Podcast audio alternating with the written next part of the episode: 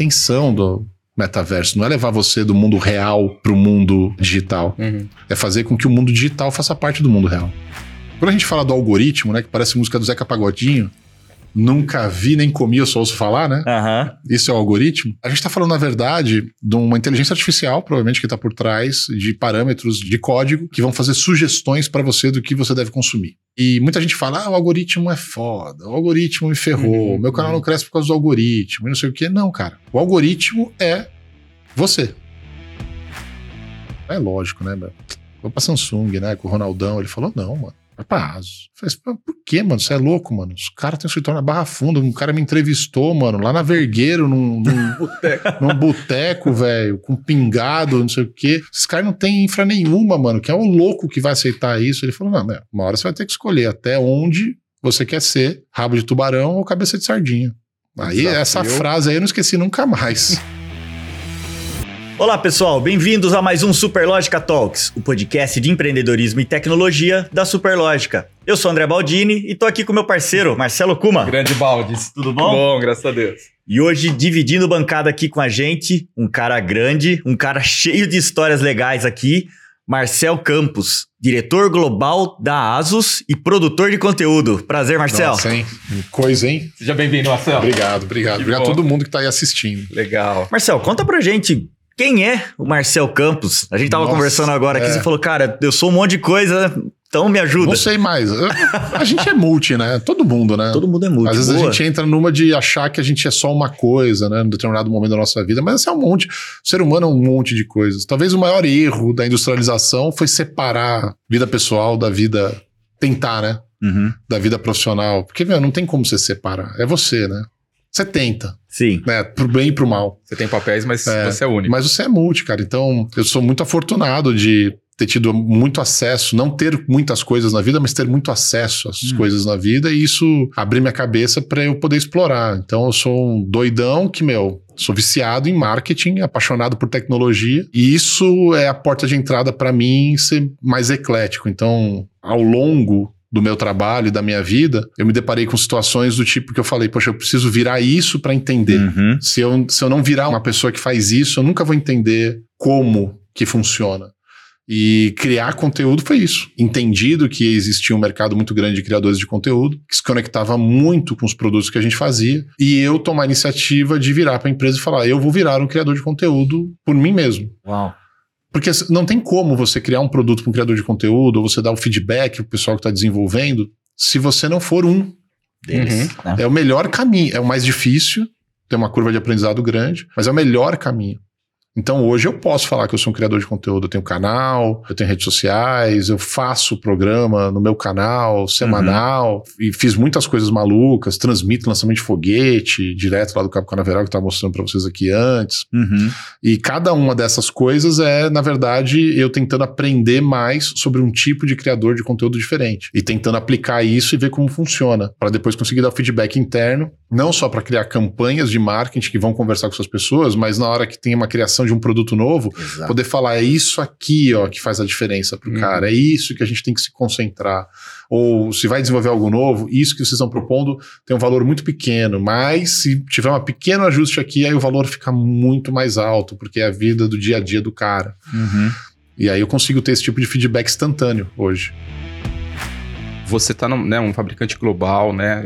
A Asus, player importante no cenário. Agora, não é trivial, né? Trazer uma proposta de produção de conteúdo para um fabricante, né? Como é que foi essa história? Porque você também pegou o boom lá atrás, né? Você, você conseguiu antever isso, né? Conta Sim. pra gente como é que foi isso. Nossa, trazer o criador de conteúdo que era independente, era a maneira como a gente chamava, né? O criador Uhum. de conteúdo independente não tem uma empresa por trás, né? Ele Uhum. fazia o conteúdo por ele mesmo. No momento onde ele não era visto como algo importante, mas trazer ele para perto para entender os produtos, isso foi crucial no desenvolvimento, principalmente aqui do Brasil. Uhum. Fazer a marca crescer, ser Uhum. conhecida, né? Sim. Eu costumo falar que no marketing você tem sempre dois eixos, né? O eixo do, do awareness, Uhum. de você ser conhecido, e o eixo do recognition, você ser reconhecido. São duas coisas completamente diferentes. Exato.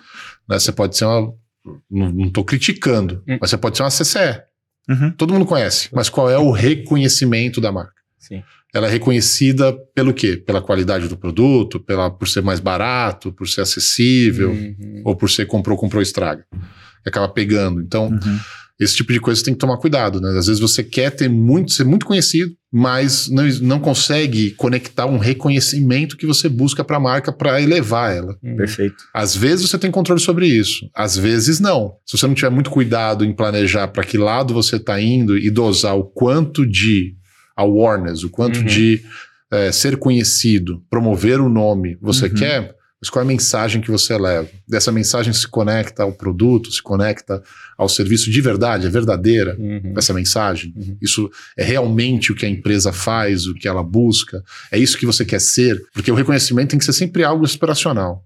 Ele nunca pode ser algo que já passou ou que você já é. Uhum. Ele tem que te levar para um lado que a pessoa olha e fala: pô, esses caras fazem isso para sempre, né? Sim. Tipo, eles vão continuar fazendo isso, é um caminho que eles seguiram. Uhum. Então você tem que tomar muito cuidado em como dosar isso. E no começo foi muito importante pra gente. Apropriar desse mercado de criadores de conteúdo, ir pra cima deles de peito aberto, ser aberto com eles Uhum. E abrir as portas, né? Do tipo, olha, quer ver como é o produto por dentro? Abrir produto. Uhum. Como é que a gente fez isso? Deixa eu chamar aqui o engenheiro que fez. E os caras, nossa, nunca ninguém trouxe o engenheiro que fez o negócio pra explicar por que, que foi feito assim. Né? Sair só do achismo, né? Ver o negócio e falar, ah, bonitinho, ou diferente, Uhum. ou não faz sentido. E aí vem o cara explicar e você muda a sua visão, porque fala, ah, foi por isso, cara. Uhum. Faz sentido. Ter esse tipo de abertura foi algo que a gente determinou no Brasil como algo muito importante. Em outras geografias, a ASUS não era tão aberta assim, como a maioria das empresas não são. É um procedimento, sei lá, meio que normal, assim. Uhum. Mas eu busquei isso aqui e acabou dando muito certo. E acabou abrindo as portas para mim, dentro da empresa, para poder crescer. Imagino. Eu até queria entender um pouco melhor quando você fala o awareness e o recognition na prática. Como é que vocês trabalharam lá? Só para tentar sintetizar essa, Putz, cara, aterrizar esse vamos lá. É, porque nesses anos todos, né? Eu tô desde 2008 na ASUS. Tá. Sou o cara que tá no livro lá de funcionário. Sou, a primeira folha sou eu, não é zoeira, não. Sério? A primeira Que folha legal. sou eu. Quando eu tive que sair daqui, foi transferido para os Estados Unidos, que aí teve que me mandar embora, né? Uhum. Para eu poder ser transferido para os Estados Unidos. Tava lá, eu fui lá no, no sindicato, tava lá o livro, primeira página, folha 1, Marcel. Uau. Primeiro brasileiro. Uhum. Uhum. Cara, ah, funciona mais ou menos assim. Você tem que saber eh, entender o que você quer buscar no primeiro momento. Uhum. Então, qual é o produto ou serviço que você tem? Ele é inovador ou ele é mais um do mercado? Uhum. Se ele é mais um do mercado, não vai atrás do awareness. Não tá pronto para isso, cara. Você vai falar para todo mundo que você vende bala, por exemplo. Vamos pegar um exemplo, Uhum. bala, que é uma Vamos lá. commodity. Você vende um doce, bala. O que, que ele tem diferente das outras balas? Não, nada. Eu tenho bala de morango, tenho bala de, sei lá, limão, de Todo chocolate, né? Pô, todo mundo tem. Uhum. Todos os caras que fazem bala têm. Aí você vai falar que você é, você tem um nome legal, Pop Bala, um nome legal. Você acha que é um nome legal? Eu vou divulgar Pop Bala em tudo quanto é lugar, vai vender muito. Não, isso não vai fazer você vender muito. Você vai ser só a Pop Bala. Uhum. E não vai vender muito porque você não tem nada diferente para falar. Na verdade, você tem que aí reduzir todo o seu investimento de publicidade, de compra de mídia que você achava que você tinha que ter para conseguir levar a marca para frente e as pessoas conhecerem. E você tem que investir em pesquisa e desenvolvimento. Sim. Para você criar um produto diferente, adicionar no seu portfólio e usar esse produto diferente na área de balas para você falar agora eu tenho algo para falar. Algo que vai em direção ao que a gente quer buscar. Uhum. Então, um exemplo, lembra do Deep Link? Uhum. Que era o pozinho, Sim, sim, sim. né? O pirulito com pozinho, né? Quem lembra disso, década de 80? Esse era um produto diferente. Esse é um produto que por si só ele vai ajudar no awareness por ser diferente. Exato. A gente lembra dele até hoje. Uhum. É a marca, né? Não é um nome de um tipo de, de, de bala. Exato. É uma marca. É, virou uma marca. Então, se você tem um produto que se difere no mercado dos outros, aí é a hora de você fazer o awareness. Tá. Nem sempre vai estar presente. A awareness Uhum. não é algo que você tem que fazer sempre. Você Uhum. tem que ter o que a gente chama de um produto hero, um produto Uhum. herói, um produto que se destaca, que tem um diferencial para você poder fazer o awareness. Fazer o awareness sem ter diferencial tá errado. A empresa vai gastar o dinheiro na hora errada, no lugar errado. Ela precisa primeiro construir a reputação dela com produtos que são diferentes. E quando sentir firmeza que esse produto é diferente, aí Uhum. sim é hora de crescer para um público maior. Nesse caso, um recognition com uma marca é, com a pop, com a pop bala, seria como? Tentar trabalhar algo, algo que ela desperta nas É, pessoas? Bom, é óbvio que aqui vai ficar muito genérico o que a gente está falando. claro, claro, claro. É, a gente pode se aprofundar em alguma área para tentar deixar mais claro, mas na brincadeira da bala, que não é a minha indústria, eu não vendo Óbvio. bala. Tudo bem. Mas eu, eu- eu faria o seguinte, cara, se eu estivesse na gestão, né? Eu procuraria, provavelmente porque é assim que funciona o mercado hoje, eu iria para mercados que são muito diferentes do nosso, Uhum. Por exemplo, o mercado asiático, Uhum. entendeu o que está sendo novo, o que está vendendo de novo no mercado asiático. Uhum. E dentro do que existe no mercado asiático, da mecânica de bala, como as pessoas consomem, entendeu que pode ser uma tendência, adaptar o gosto para o Brasil e trazer antes que qualquer outro. Uhum. E Porque o mercado funciona assim hoje, o mercado Uhum. globalizado funciona assim. É a maneira mais fácil. Uhum. Em vez de eu investir em desenvolver aqui, eu primeiro vou atrás de algo novo que tem lá fora que eu posso trazer É. para cá. Legal. E se isso der certo, aí eu posso pensar na segunda leva de produto. Uhum. A segunda leva de produto pode ser algo novo dos fornecedores que eu fiz contato lá fora na Ásia para trazer para cá, ou pode ser eu começando a criar algo novo em cima do meu conhecimento e aprendizado desse produto funcionando no mercado local com as características lo- culturais locais, de gosto, de mercado, distribuição e assim Uhum. por diante. Legal. Mas, mas acho que dentro dessa tua questão também, é, Waldini, é, no caso do, do mercado de celulares, por exemplo, a Asus ela é reconhecida, né, num, por exemplo, no mundo gamer, talvez, né, e, e tem ali propriedades que só vocês têm, né? Acho que dá para até pro pessoal co- entender um pouco mais um caso prático que você conhece bem, né? É. Você não fabrica bala, mas celular você manja, né? É, se a gente falar de celular, aí vamos falar de muita coisa. Celular, notebook. Não, até pra gente entender, quer dizer, o posicionamento dos grandes players, né? Tipo, Uhum. enfim, a Apple, o Samsung e tal, e, e a Asus, como é que você é reconhecido, né? Como é que funciona isso na prática? Vale a pena, talvez, dar um passo atrás. Eu eu cheguei a trabalhar na Intel durante um bom tempo. Hum. Ah, é. Tem um cara na Intel que mudou a Intel e mudou o mercado de tecnologia na visão de gestão, de negócios, que é o Andy Grove, que tem um Uhum. livro fantástico que se chama Só os Paranoicos Sobrevivem, que conta a história da Intel, ao mesmo tempo conta os perrengues né, do crescimento de uma empresa de Uhum. 3 mil funcionários para 30 mil funcionários num período de dois anos. Uhum. Então, um crescimento Sim, brutal, sim. né? É. E é muito interessante ler esse livro. E nesse livro ele fala uma coisa muito importante, mais pro final do livro, que depois ele vem a materializar, porque eu, como eu trabalhei na Intel, eu vi a apresentação do cara ao vivo, né? Uhum. Então, e as coisas que ele falava. E cheguei a ver Steve Jobs também no palco da Intel ao vivo. Isso é uma outra É, loucura. era parceira forte, É, né? é. não, no- quando, quando anunciou que os computadores da Apple iam ter Intel, eu tava lá antes de Que todo legal, mundo, cara. como funcionário da Intel, assistindo esse momento. É. Uhum. Né, Isso foi muito louco. E o Andy Grove, ele era mentor do Steve Jobs. Hum, Ele era um dos mentores do Steve Jobs. E esse é um cara que, que ele dizia o seguinte: na visão dele, no mercado, no mercado que tem um produto específico, especializado, esse produto começa a se popularizar, Hum. o caminho dele é virar um commodity. E entre as empresas, a última que se comoditizar vence. Tá. Porque ela tá entregando um valor diferente, ela tá. Uhum. É a que vence. É a que vence. Então, é uma visão do cara de sim, negócio sim, que eu, eu acho muito, muito perspicaz a maneira como ele encarou isso e como ele segmentou isso, Uhum. né? Categorizou. E isso é uma coisa que dentro da ASUS a gente aplica naturalmente, é o nosso DNA, o DNA da empresa, uhum. né? Sempre inovar, sempre estar fazendo um negócio diferente. O mercado de smartphone estava cada vez ficando mais flat.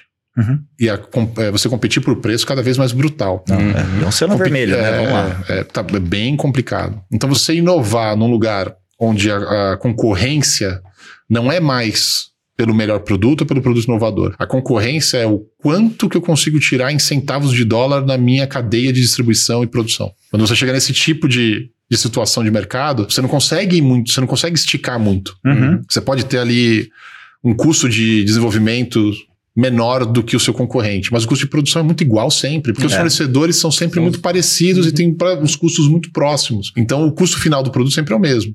Aquele que tiver uma percepção de marca maior ou que tiver um produto que se destaca por algum motivo maior, tem a chance de fazer um markup maior no preço e tem a chance de sobreviver mais. Uhum.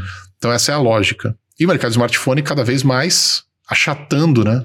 Sim. as possibilidades que você tem de criar um produto que é diferente Uhum. numa faixa de preço que é interessante. A gente decidiu sair desse mercado, a gente operou e navegou muito bem nesse mercado de Uhum. inter- produtos intermediários, intermediários premium, que eu sinceramente ainda acho que a gente poderia ter produtos intermediário premium, a gente está bem para isso, a gente Uhum. deveria fazer, mas é uma decisão estratégica de ir para os produtos high-end.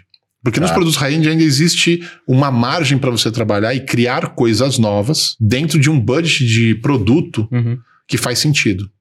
Que você consegue fazer algo diferente, Uhum. arriscar algo diferente, né? Sempre é um risco, e tentar criar ou aproveitar um mercado que existe e que não está sendo aproveitado ou que ninguém enxergou ainda. Foi o caso do ROG Phone, que é esse produto que eu tenho aqui. O ROG Phone é uma marca nossa, né? A marca, Uhum. No Brasil a gente fala ROG, né? É. Mas, lá, mas é uma contração, né?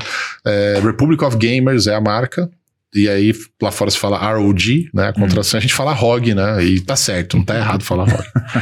e a marca ROG é muito reconhecida entre os games como uma marca de high-end, né? De Sim. um produto muito especificado para os games. E a Uhum. gente fez um smartphone gamer.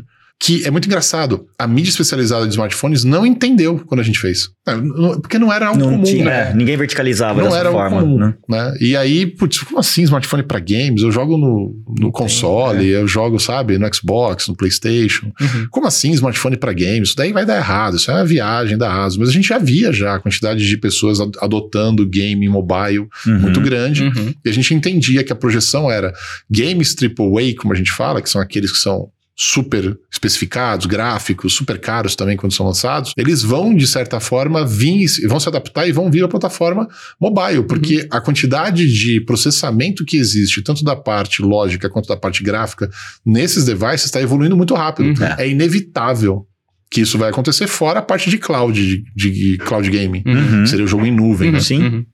Quando a gente entendeu isso, a gente falou: meu, a gente precisa ter um telefone, um smartphone gamer. Só que ele precisa ser feito pro gamer.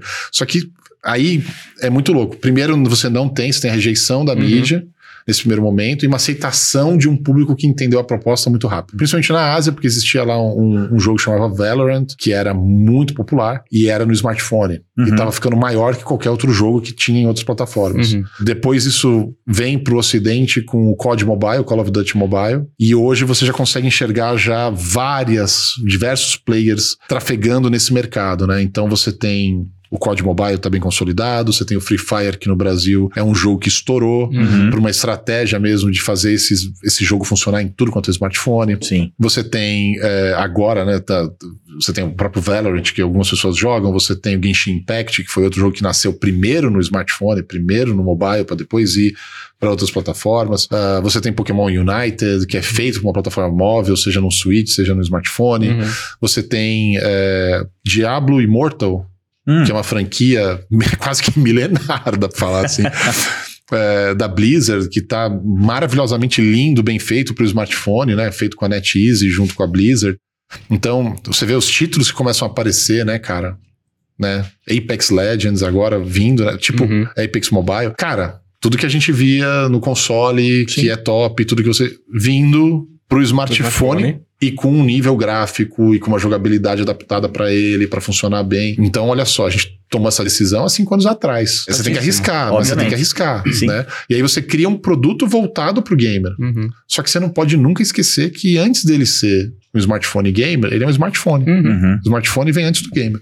Então, você conseguir achar a balança do que, que você inclui num produto para atender aquele público-alvo diferenciar o produto versus o que o público realmente vai aderir ao longo do tempo, Uhum. é muito difícil, porque se eu pegar e colocar muito frufru no produto, é capaz de descaracterizar ele como smartphone. Aí Sim, ele é. não é um smartphone. Você cria uma outra categoria e ele deixa de competir onde precisa. É, então a gente queria um smartphone gamer. Uhum. Eu não queria um emulador gamer, Uhum. que hoje tem muitos produtos que são emuladores gamers, Uhum. né? Tipo, pequenininhos que são portáteis. Não é isso. Eu quero um smartphone que faz a função de um console Perfeito. portátil sem deixar de ser smartphone. Uhum. Então, antes de ser gamer, ele tem que ser smartphone. E quando ele vai pro gamer, ele é gamer como nenhum outro. Uhum. Uhum. E você entrou até para concorrer nesse caso com as consoles móveis ali, né? Tipo, Ele não é encarado dessa maneira. Ah, Hoje a gente já vê, já que começa o caminho, né? Aham. A gente vê que vai se cruzar, né? A gente tem Uhum. aí o Steam Deck. Uhum. Steam Deck já mostra um caminho de AAA vindo pro, pro móvel, né? Sim. Vindo de PC móvel.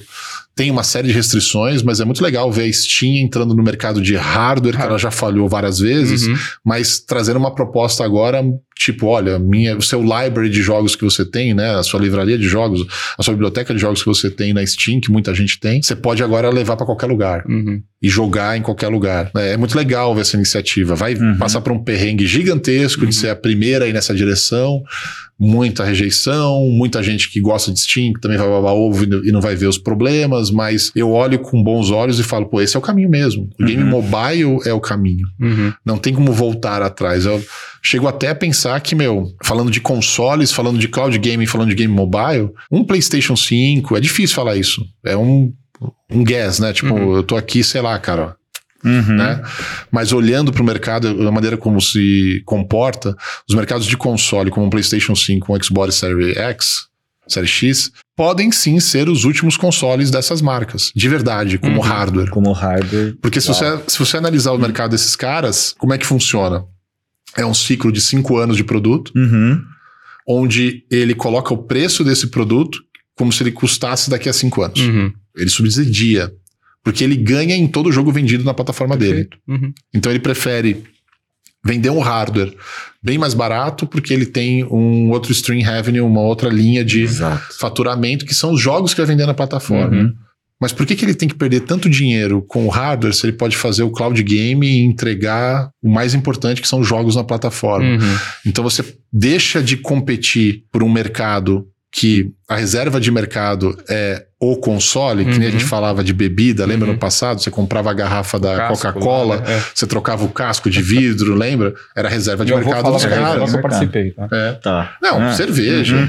Você, você levava garrafa de cerveja da Antártica, da Sim, Brahma, sim, você trocava Uhum. para ter um desconto, Uhum. né? E, e nos bares, pelas empresas de bebida, essa era a reserva de mercado. O cara Uhum. que tinha, sei lá, 150 garrafas de cerveja, ele não vai trocar para outra marca se ele tem da Antártica. Uhum. Uhum. Tem que ter algum incentivo para ele fazer isso. E aí a- essa era a briga lá das, né, a guerra da espuma, das cervejas no Sim. Brasil que rolou. Então isso era reserva de mercado. Os consoles são reserva de mercado, né? É a briga primeiro, colocar o hardware na casa da pessoa para ela usar aquele hardware e comprar os jogos que eu vou Que eu vou disponibilizar ali disponibilizar. dentro. Ecossistema. A gente está andando para um caminho que, meu, não importa mais o hardware. Tanto faz. O que importa é, meu, da onde você vai comprar o jogo. Isso E, falar, e o jogo. atrativo hoje vem pela assinatura. Sim, Sim. recorrência total. Né? O Xbox Game Pass hoje é a melhor assinatura que tem, indiscutivelmente, Uhum. de todos. Né? Pode ser que a concorrência nesse sentido aumente e vai aumentar, Claro. né? Com certeza, mas, pô, eu jogo Google Stadia. Eu acho incrível. Amazon Luna, Uhum. eu acho do caramba. E esses caras são caras que têm muito dinheiro. Uhum. Google, Amazon, Amazon. eles estão ali, já se movimentando. Uhum. Com certeza, a Xbox já deu sinais, porque ela já tem já o serviço dela de cloud Sim. no Xbox Ultimate, né, no PES Ultimate, Sim. que você pode jogar esses jogos via cloud, que são jogos AAA de PC, no seu smartphone, Uhum. e, e isso vai abrir cada vez mais para outras plataformas que você queira jogar. Então não é mais o hardware que define. Não. Então por que, que eu preciso ter um console novo se eu posso só vender o Game Pass, que é a library? Então Uhum. a gente sai de uma guerra de consoles Uhum. para uma guerra de modelo de negócio Sim. de inscrição. E não é Sim. à toa que a Microsoft acabou de fazer uma parceria lá com a Netflix, né? Sim. E aí, então, putz, um canal ali para poder ter já. Sim, porque ela tem toda. A, a gente não pode esquecer que a Microsoft não é mais uma empresa só que faz o Windows e o Office. Uhum. A Microsoft é uma empresa de cloud, ela Uhum. é uma das principais empresas de cloud do mundo, de infraestrutura de cloud, né, de servidores. Sim. Então ganhar uma conta que nem o Netflix é uma coisa muito grande, cara, a nível sim. mundial. Não, e estratégico até nessa questão Sim. do investimento que eles fizeram em gamer, né? Enfim, para ter essa distribuição onde não vai precisar mais do hardware, né? Como você estava comentando. Não, vai precisar do conteúdo. Sim, Que no fim é, do o dia é conteúdo que conteúdo. manda, Não, aí né? a distribuição, Vai mandar, né? exatamente. E aí você pega a base de assinantes da Netflix, É, fantástico. content pra- is king, né? Tipo, o Exatamente. conteúdo é rei. É rei. É isso mesmo. E, e- e é uma coisa maluca porque muda ah, a indexação de specs que você busca. Então a gente tá falando aqui do mundo gamer. né? Aham, aham. Uhum. Um, É, traduz pra gente é, aqui, né, hoje no mundo gamer você, fa- você vai comprar um notebook, você vai comprar um smartphone gamer, você vai comprar qualquer coisa que for gamer, você fala, meu, qual é a placa de vídeo? Uhum. O processador é forte, sabe? É o que vem primeiro na cabeça. Na hora que você joga numa plataforma gaming, o processador e a placa de vídeo tem um papel diminuto, Uhum. porque isso é processado lá no servidor. Uhum. Então o que acaba sendo importante para você é, mas meu, essa tela é boa para eu jogar esse jogo, vai ter a taxa de atualização de 120, 144 Hz, muda a indexação, porque não é mais tão importante o poder de processamento local, porque Uhum. ele é feito na nuvem, ele é feito lá Uhum. no servidor. Então isso também vai mudar o shape do mercado, como a gente vê hoje. Interessantíssimo. Bem legal. Deixa eu até aproveitar, dado que a gente falou bastante de celular, mas eu queria ampliar um pouco essa, esse olhar do marketing né, que você tem, porque você tem um portfólio gigantesco de produtos da Asus, né? Como é que você faz essa gestão de, de portfólio? Como é que você tem um produto hero para cada, pra cada um? Como é que você faz isso? É um inferno. Oh boy! É um inferno. Pô, explica pra gente, eu achando que a gente aprendeu hoje aqui. Não, mas, mas Ó, a falar gente tá junto, irmão. Tamo junto nessa. É complicado demais, gestão cara. de produto. Aham. É complicado demais. É, a gente é uma empresa que a gente tem por filosofia é, A gente fala isso em inglês, né? Tipo, one does not fit all. Então, Uhum. tipo, um, um produto não serve para todo, Pra todo mundo, mundo. né? Uhum. As pessoas têm necessidades diferentes. E a gente abraça isso de uma maneira brutal. Então, a gente tem uma linha de notebooks que é, como eu falei, o ROG, que é voltado para game. Uhum. Sim. E eu tenho uma linha de notebooks que é o ZenBook, que são produtos premium que no começo eram só ultrabooks e que a gente foi abrindo o leque, que hoje eles são, obviamente, finos e leves, mas também tem super potentes, tem um que tem duas telas, Tá. né, para o cara que cria conteúdo, certificação Pantone na tela. A gente vai para um, pra um outro tipo de produto, que Uhum. tem requerimentos diferentes, Uhum. que tem inovações diferentes. A gente tem um produto que se chama ProArt. Olha, no outro notebook, outra marca, ProArt, que aí ele tem um dial físico embutido no produto Hum. Uhum. que é integrado com a suíte Adobe, para o cara que cria conteúdo móvel. E a Legal. tela é uma tela 4K HDR OLED, com DCI-P3 100%, com certificação Pantone, com sRGB, a cuidado de cor brutal. Espetáculo. Então, é um produto voltado para um público diferente, um público que vai criar conteúdo profissional. Uhum. Uhum. Não é um conteúdo amador. Esse dialzinho, esse wheel físico, é sensacional para o cara que é profissional. Uhum. Então, é um produto, até pelo nome, né? ProArt, né? Não. É um produto muito especificado, né? Uhum. O ZenBook, aí tem o ZenBook Duos, duas telas. Aí tem o ZenBook que não é Duos, que a gente tem uma edição especial até do espaço, muito legal, que é o Finileve, né? Que é pro cara que quer ultra portabilidade Uhum. e quer também é, ultra produtividade. É um produto Uhum. mais voltado para produtividade. Uhum. Mas a, a tecnologia vem evoluindo junto. O processador da Intel dessa segunda geração já tem um gráfico integrado que é equivalente a uma NVIDIA eh, MX 350, 450, dependendo do que você vai fazer. Então, meu, já vai rodar jogo, já vai, sabe? Uhum. Sem precisar ter a tal da placa gráfica, mas as pessoas ainda são muito a- Uhum. atreladas ao que era o máximo de desempenho na placa gráfica, mas isso vem mudando. Poxa, hoje eu jogo aqui, cara. Aqui você emula PlayStation 3 aqui. Espetáculo. Alguns jogos de PlayStation 4. Uhum. Já tá nesse nível, no smartphone, cara. Um Uhum, negócio confinado, né? Sim. extremamente pequeno, reduzido. Então, você, você passa por isso. Por essa mudança de tecnologia, e você pega pessoas que têm necessidades diferentes, algumas ficam muito atreladas a, ah, eu preciso dessa spec para fazer o que eu quero funcionar, e outras entendem que a tecnologia evoluiu e já entende que dá para fazer coisas de outro jeito, mas cada um é de um jeito. Uhum. Uhum. Cada um vê de um jeito.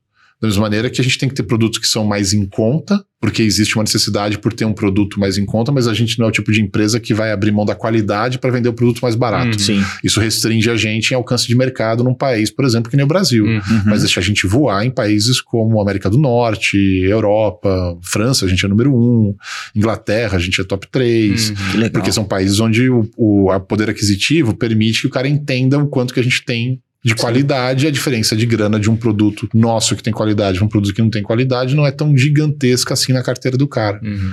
No Brasil o trabalho é mais difícil, porque você tem essa diferença brutal, desde o câmbio, Uhum. que afeta muito o percentual de um produto de baixa qualidade para um produto que tem alta qualidade, até o fato de que, meu, parte de, de impostos, né? Porque o, o custo net do produto não é tão diferente assim, mas Uhum. você vai adicionando impostos, você vai aumentando expo- exponencialmente a Uhum. diferença entre um produto mais barato e um produto um pouco mais caro, que tem specs parecidas, mas que entregam uma qualidade de produto completamente diferente. Uhum. Então, gerenciar o portfólio vai muito também da parte local e da cultura local e da condição econômica local. Sim. Não é só você ter o produto que é diferentão para o cara que é diferentão.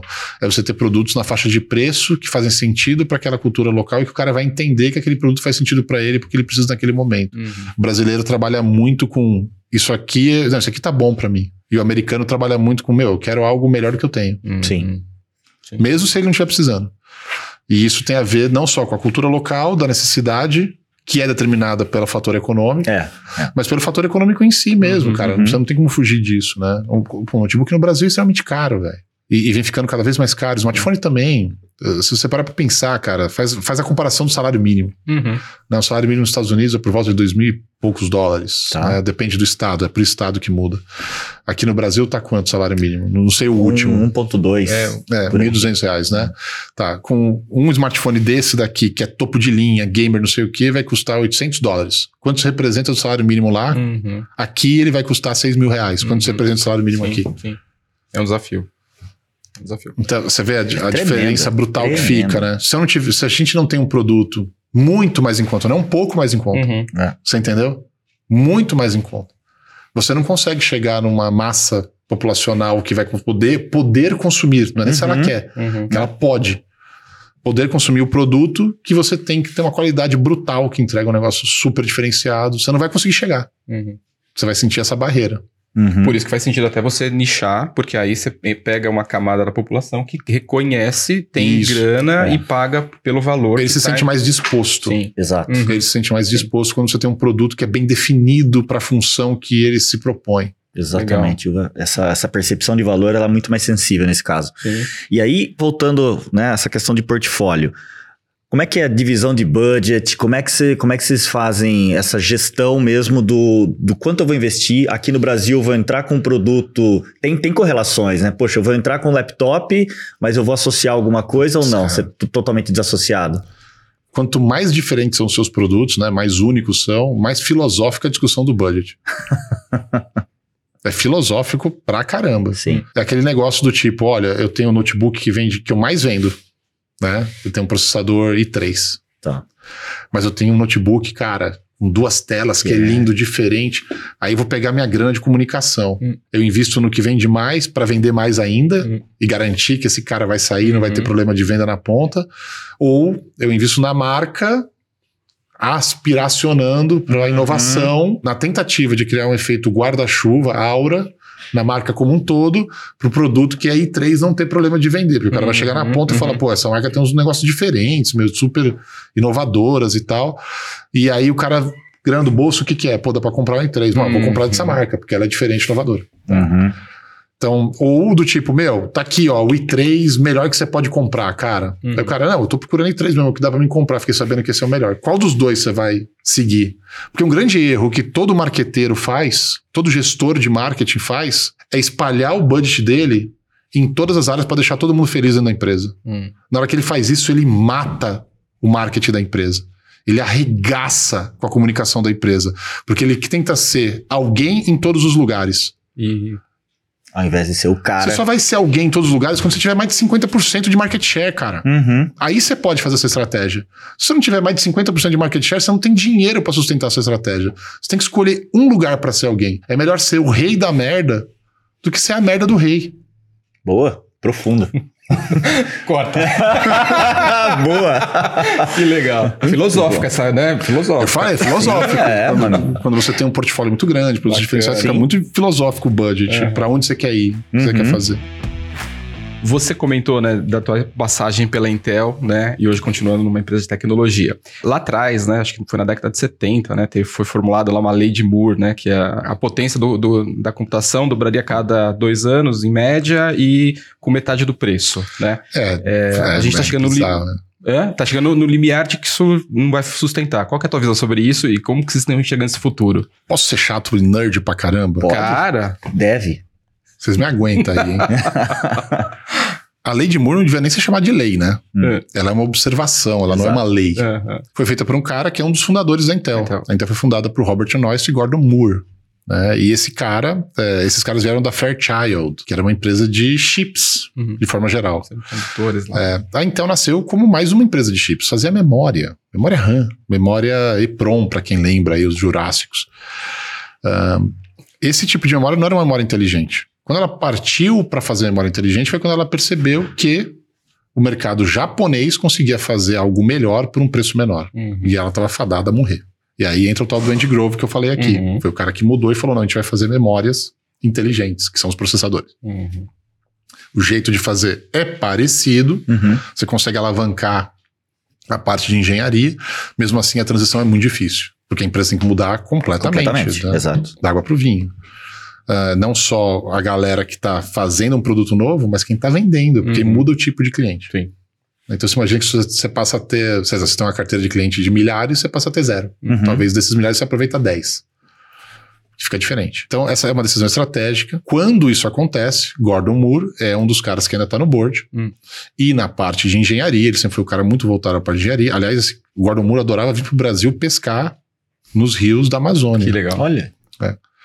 E ele cria essa observação que depois, dentro da Intel, por uma questão. Puta, cara, essas empresas multinacionais, elas, são, elas criam religiões, tá ligado? É. e tem uma galera que adere. É. Uhum. né? E internamente existe esse brainwash, essa lavagem cerebral, Aham. do tipo, meu, lei de Moore, como se Uhum. fosse uma lei da física. Mas pegou, né? Mas pega, pega porque é fácil de você falar. Exatamente. Entra no mundo de tecnologia como algo que influencia. E ele observou que, na verdade, assim, toda vez que eles faziam um novo processador, eles conseguiam diminuir a distância entre uma parede e outra, onde o elétron trafegava no meio, e diminuindo isso, eles conseguiam colocar mais transistores. Essa era a lógica. Uhum.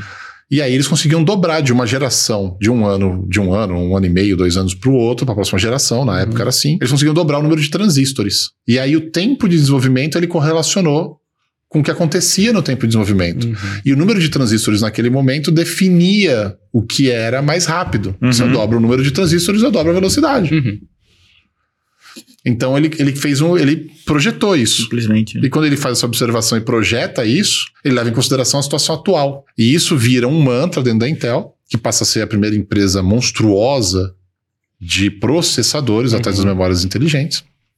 E esse mantra faz a Intel crescer muito rápido, né? Então, no livro dele ele fala também de ponto de inflexão estratégica, né? Uma coisa que é muito estudada na parte de mercadológica, né? E de negócios.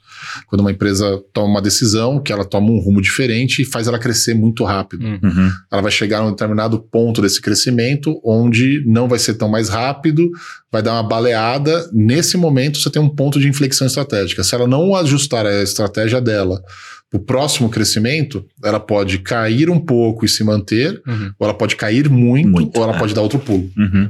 Então ela, é a hora de tomar uma decisão estratégica, Uhum. mudar radicalmente. Uhum. E empresas que se tornaram mega empresas, elas sempre chegam nesse ponto de inflexão estratégica, tomam uma decisão que parece que não faz muito sentido, mas é uma decisão estratégica que visa o futuro. Uhum. E ela dá outro pulo, e outro pulo, e outro pulo. Então acumulou seis, sete pulos.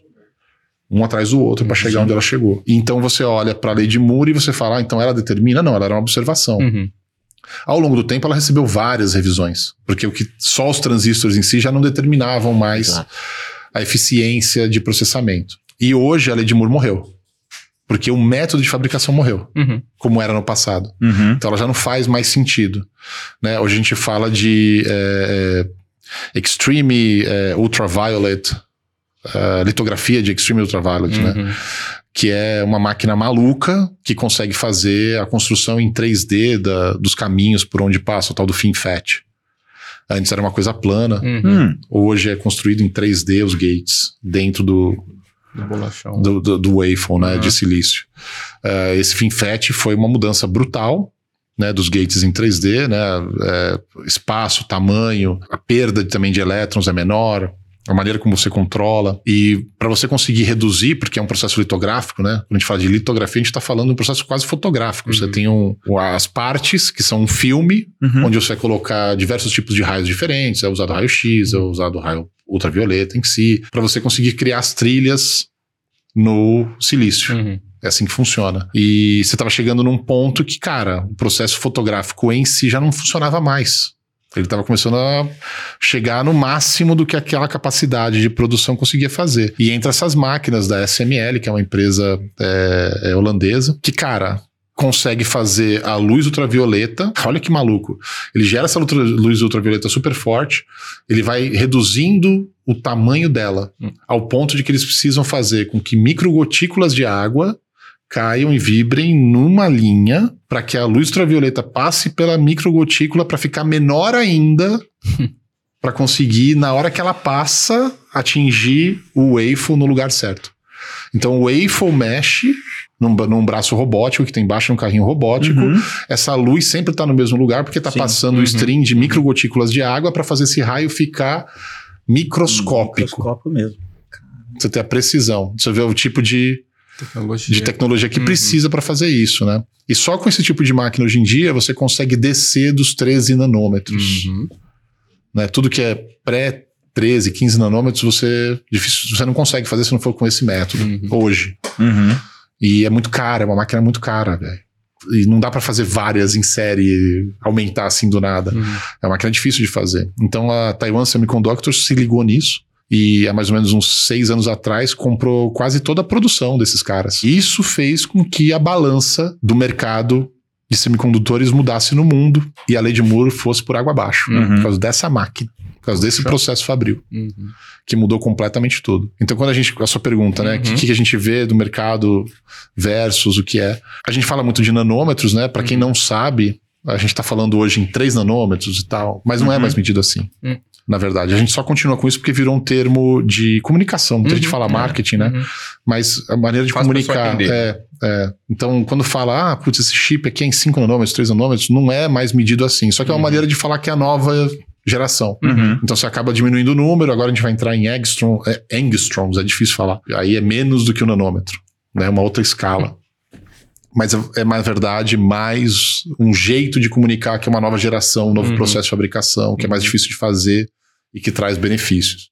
Então a gente vai nessa direção. A gente hoje não é mais só o processamento bruto também, essa é outra coisa maluca. Antes o processador era responsável por tudo. Uhum. Hoje a gente tem processamento paralelo que uma GPU faz com muito mais eficiência. E aí, processamento paralelo é uma coisa hoje que está muito mais fácil de se entender. As empresas de software e, e desenvolvedores fazem aplicativos para processamento paralelo de uma maneira muito mais proveitosa para o sistema e divide isso com outro processador. E os processadores em si, como eram também, já estão preparados para fazer processamento paralelos dentro deles Uhum.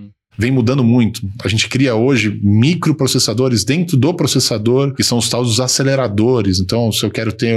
As pessoas usam muito, muito vídeo. Uhum. Então, eu crio um acelerador dentro do processador para acelerar vídeo, para não ter que Uhum. passar pelo processamento e deixar bis e o pipeline do processamento principal. Eu crio um acelerador que vai cuidar só disso, ele é otimizado para fazer só isso. Ele não é tão polivalente Uhum. quanto o processador principal.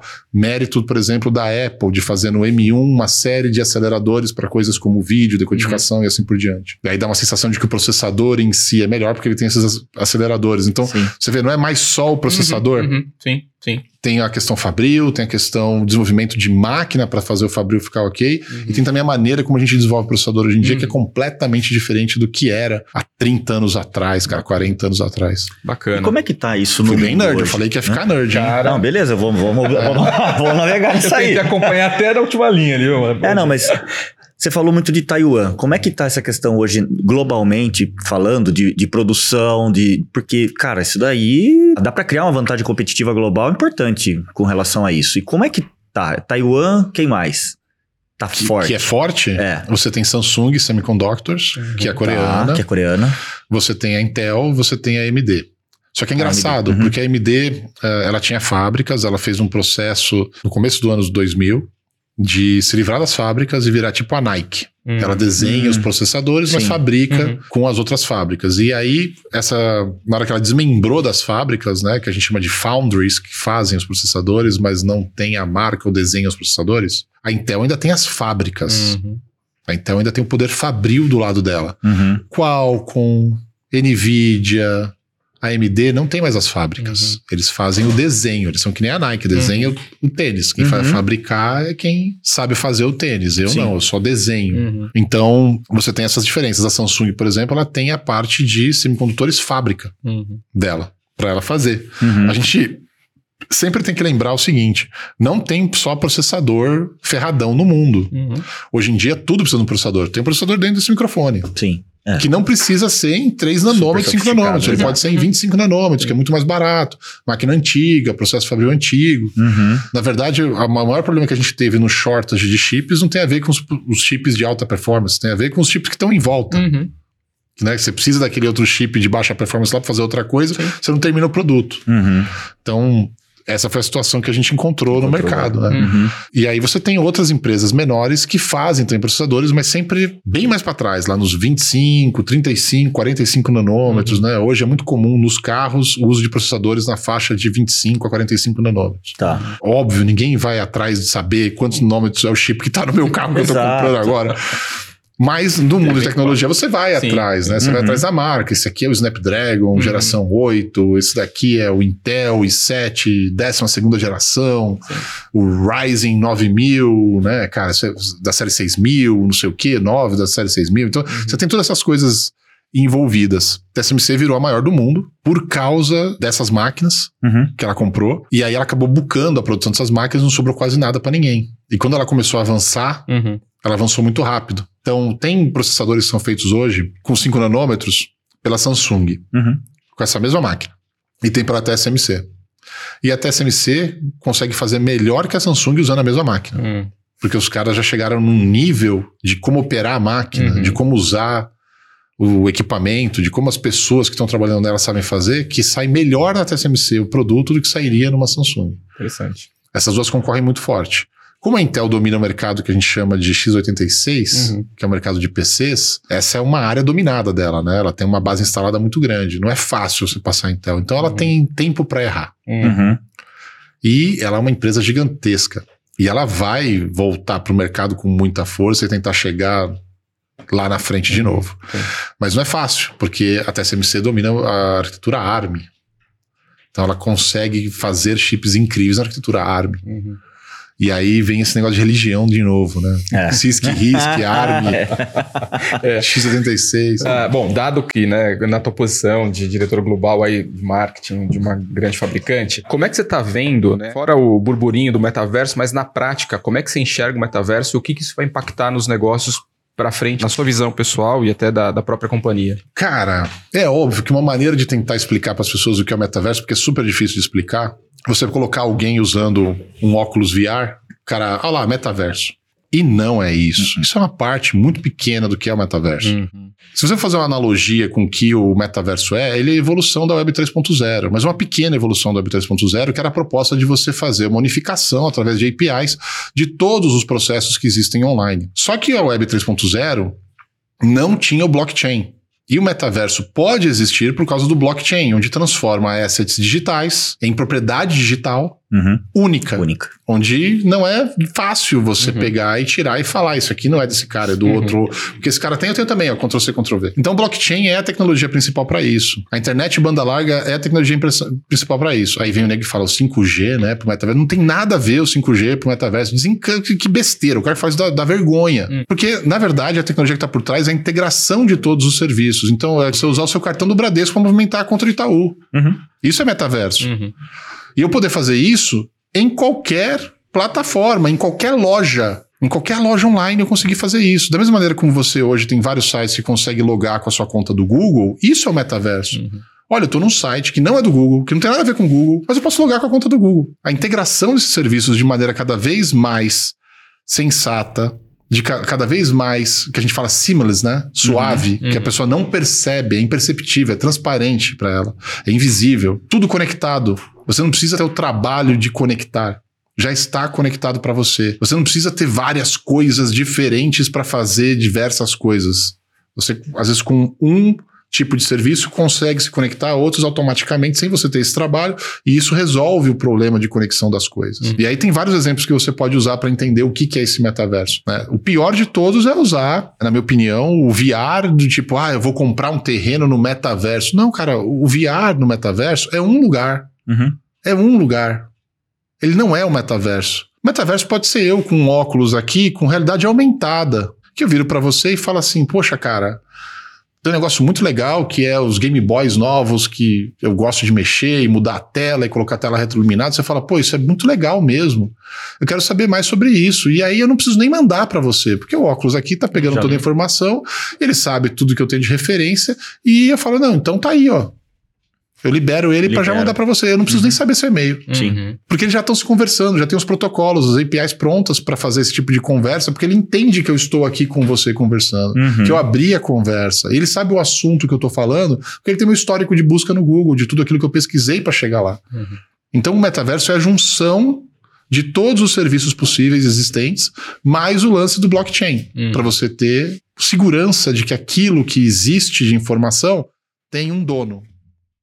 Isso é o metaverso. Uhum. Não é só o VR. Uhum. Não é só o óculos, não é o Red Player One, cara, não é o filme. O metaverso é a junção de todos esses serviços. Se vai acontecer no VR, se vai acontecer na padaria, quando você for Uhum. tomar uma breja com os amigos, almoçar, Uhum. não importa. Ele vai estar lá presente. Uhum. É muito sacada né, do Titio Zuki de transformar até o nome da empresa dele em meta. Uma sacada genial. Uhum. Mas não é algo tão tangível para o consumidor final. Uhum. E tentar transformar isso num produto como VR, rapidinho cai por terra. Uhum. Porque não é essa a intenção do metaverso. Não é levar você do mundo real para o mundo é, digital. Uhum. É fazer com que o mundo digital faça parte do mundo real. Exato. Sem você perceber. E qual é o impacto que você está imaginando, ou melhor, que vocês estão trabalhando no negócio da Asus e ou de qualquer outro fabricante? Porque, teoricamente, você tá, vai virtualizar muita coisa, vai ter comunicação máquina a máquina, como você comentou aqui, e como é que isso impacta o futuro e como que vocês estão enxergando isso? É, a Asus é uma empresa que trabalha em cima de padrões de mercado. E no metaverso você precisa mais padrões de mercado do que qualquer outra coisa, cara. Uhum. Sem padrões de mercado, o metaverso não vai existir. Então, é, putz, cara, quais são os protocolos de segurança? Qual é o tipo de protocolo de segurança que é usado para transações de dinheiro? Quais, então a gente fala de criptomoedas, Uhum. cada uma tem uma característica diferente, cada uma tem uma posição diferente de, de, de trâmite, né? De processa, quantidade de processamento requerida diferente. Uhum. Isso tudo depende dos protocolos que estão ali disponíveis, que são padrões. Uhum. O metaverso, obviamente, ele vai acontecer através de um hardware para traduzir para você o que é o metaverso e como comunicar com tudo. Mas é no software que está o reinado dele. O metaverso é no software que ele existe. Uhum. Exato. Se o software evoluir o suficiente, o hardware vai atender. E a gente se encaixa nesse lado. Perfeito. Quais são os padrões, que tipo de software, quais são as demandas desse software. E a gente vai desenvolver o hardware para garantir que isso funcione da melhor maneira possível dentro dos padrões de mercado. Tem que estar atento. Tem que estar ali presente, Uhum. entendendo tudo. Uhum. Mas você, a empresa de hardware, ela não é a que vai fazer o metaverso. Uhum. A empresa, são as empresas de software. Uhum. Uhum. A gente vai ser a, a via. Exato. O acesso ali, né? E, cara, conta pra gente como é que você foi parar na Asus. Tem um tempo, já sei, mas vamos lá, vamos resgatar essas Tô memórias. ficando velho já, eu tenho que ressuscitar neurônio na base do boca a boca. Olha lá, Marcelo é bom pra isso. tá? Já tô Obrigado, nesse- meu amigo. Ó a barba branca, é, mano. Cara, eu fui parar na Asus porque. Nossa, tanta coisa aconteceu. Eu tinha trabalhado na Intel. Sim, A Intel, eu passei por vários cortes na Intel, mas teve um que me pegou. Tá. É aquele tipo de empresa que chega a 100 mil funcionários, começa a ficar estranho. Chega a 110 mil, opa, precisa cortar 10% do efetivo. Aí manda facão 10%, aí desincha. Aí cai para 90 e poucos. Aí daqui a alguns anos chega em 100 mil de novo, Entendi. 110 mil de novo, opa, vai passar o facão. Sempre assim. Uhum. E aí eu fui mandado embora da Intel. Foi como é para qualquer pessoa que é mandada embora de um lugar que você gosta de trabalhar. É muito complicado, né? É uma perda, parece que morreu alguém. Uhum. Depois você faz o detox disso, né? Eu costumo dizer. Ainda mais uma empresa que tem uma cultura tão forte, né? Que você acaba Uhum. fazendo lavagem cerebral por você mesmo, de Uhum. tudo que tá lá. E aí voltei pro mercado. E voltei pro mercado do tipo, meu, vou pra agência. Aí fui trabalhar na One Digital, que foi legal pra caramba, com um amigo meu, casou. E aí eu vi, pô, agência é legal, mas não é, eu sou o cara mesmo da indústria, sabe? E aí pra voltar pra indústria é difícil. Então eu fui pra um distribuidor, que é o lugar que menos precisa de um cara de marketing. E fiquei, não fiquei um ano, fiquei 11 meses numa distribuidora de tecnologia. E foi aí que aconteceu essa parada do tipo, meu, eu quero voltar pra indústria mesmo. Uhum. Eu quero estar do lado do fabricante. Eu não quero estar no varejo, eu não quero estar na revenda, eu não quero estar na distribuição. Eu quero estar do lado do cara que fabrica. Uhum. O OIM, como a gente fala. E aí eu conhecia muita gente no mercado já. Comecei a procurar e conversar com as pessoas, porque é o QI, né, cara? Uhum. Sempre, sempre é o QI, cara. Sempre é quem indica. E ao mesmo tempo apareceu a, a oportunidade de trabalhar na Asus ou trabalhar na Samsung. Uhum. Poxa. E na Samsung, cara, é a Samsung já estabelecida. Uhum. E o cara que me deu a oportunidade era o Ronaldo Miranda, que é um cara Pô, super. na con- Intel, inclusive. É, eu conheci ele lá. É, cara. Presidente da Intel Brasil. Ele conhece. Poxa, ele foi um cara fantástico, um puta Baita brother, um cara que, meu, manja de mercado de tecnologia como ninguém. Uhum. Uhum. Na parte de vendas e marketing e logística, meu, ele é fantástico, é um dos caras que eu me inspiro como profissional. Uhum. Tava na Samsung, foi o primeiro cara a virar VP brasileiro, VP de vendas e marketing na Samsung, né? E, Bacana. foi brutal. Eu tinha um, um certo contato com ele na época e eu falei, cara, eu, eu quero voltar pro mercado e eu, meu, eu quero trabalhar com você, sempre foi do Uhum. caramba. Aí ele falou, beleza, eu vou ver aqui e te aviso. Vou ver o que tem por aqui na Samsung e te aviso. E ao mesmo tempo eu tava procurando, fazendo entrevista e tudo mais, fui fazer uma entrevista num bar, num, acho que era um jogo das Olimpíadas de vôlei, não sei, num sábado de manhã, com literalmente uma canoa e um pingado. Essa, essa entrevista foi regada a isso. Com um taiwanês que eu nunca tinha visto na vida, mano. Cara de chinelo, bermuda. E passando o jogo e o cara querendo me entrevistar ali. E era o cara da Asus na época, era o cara que tava começando a operação do Brasil para valer, né? Porque a Asus Sim. existia antes no país, mas através do que a gente chama de mercado cinza. Não tinha uma representação local oficial e- Aham. e, os produtos eram importados. Uhum. né? Importados às vezes ia para o Paraguai, do Paraguai para cá, às vezes vinha direto de, de importadora de Miami, não era da China direto. E era muito comum você ir numa Santa Efigênia, Hum. né? No Infocentro, depende do, do local que as pessoas estão assistindo aí, para comprar placas mãe, placas de vídeo da ASUS, né? E eles queriam mudar isso porque eles tinham é, não só crescido muito com notebook no mundo todo, mas eles tinham um produto que estava vendendo muito, que eram os netbooks. Lembra dos netbooks? Bom. A ASUS foi criou os Uhum. netbooks. E aí eles precisavam de marketing. Então, meu, vai fazer escritório local, vai fazer tudo direitinho, meu, precisa ter alguém de marketing. né? E aí foi me oferecido pela praticamente a mesma grana, considerando, Uhum. uma- um cargo de analista de marketing na Samsung e o cargo de gerente de marketing Brasil na Asus. Na Asus. E aí eu fiquei tipo, mano, e agora?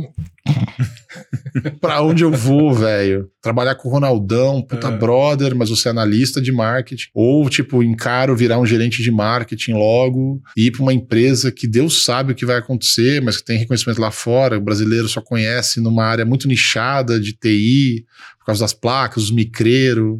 Putz, aí eu tava conversando com outro cara também, que é amigo em comum nosso, que é o Norival Lúcio. Tem uma empresa que chama Brandme, de marketing. E o Norival virou pra mim e falou: Ah, tá claro, né? Eu falei: É lógico, né, meu? Vou pra Samsung, né? Com o Ronaldão. Ele falou: Não, mano. Vai pra Asus. Eu falei: Por quê, mano? Você é louco, mano? Os caras têm um escritório na Barra Funda. Um cara me entrevistou, mano, lá na Vergueiro, num, num, num boteco, velho, com pingado, não sei o quê. Esses caras não têm infra nenhuma, mano. Que é o louco que vai aceitar isso. Ele falou: Não, meu, uma hora você vai ter que escolher até onde você quer ser rabo de tubarão ou cabeça de sardinha. Aí Desafio. essa frase aí eu não esqueci nunca mais. Falei, não, mano, não quero ser mais rabo. não quero mais. Aí eu tomei a decisão. Eu tive, chato foi virar pro Ronaldão e falar, Ronaldão, eu te pedi, mano, mas eu vou ter que falar não. Uhum. Vergonhoso você É. virar pro cara que é VP da Samsung e o cara conseguiu a Abriu vaga pra porta. você, colocou dele na reta, né? Mesmo sendo um cargo de analista, colocou dele na reta pra conseguir pra você o negócio. Mas é muito louco que depois ele saiu da Samsung e eu tinha crescido na Asus, já tinha virado gerente de produto na Asus. Eu era marketing, aí me deram Uhum. produto também. E ele tava como country head, né? Presidente da AMD no Brasil. Uhum. E aí eu voltei a trabalhar junto com ele, de certa forma, pra gente ir trazendo na época os processadores Brazos da AMD, que eram legais pra caramba, que tinham.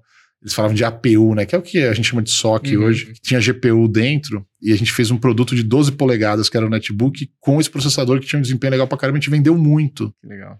Então a gente voltou a trabalhar junto ali, foi bem legal, cara. Que bacana. E pra chegar na posição global, como é que foi essa pernada? Essa trajetória. É, Eu tinha passado pela gerência de produto em notebook, tinha passado pelo por crescer a marca Asus como produto e como Hum. marketing no Brasil, faltava muito para fazer de marketing, mas a Uhum. gente tinha conseguido já trazer um volume que sustentava a operação, né? Legal. E a empresa se remodelando completamente, assim, inclusive no Brasil. E aí os caras falaram, não, volta pro marketing, não mexe mais em produto, a gente vai ter uma pessoa produto que cresceu muito, tal, não sei o quê, você está Uhum. sobrecarregado. Eu falei, não, mas tem um produto novo vindo aí que a gente está trazendo, que é smartphone. Eu quero continuar como gerente de produto de smartphone e marketing, mas eu abro mão do resto dos outros produtos, não tem problema.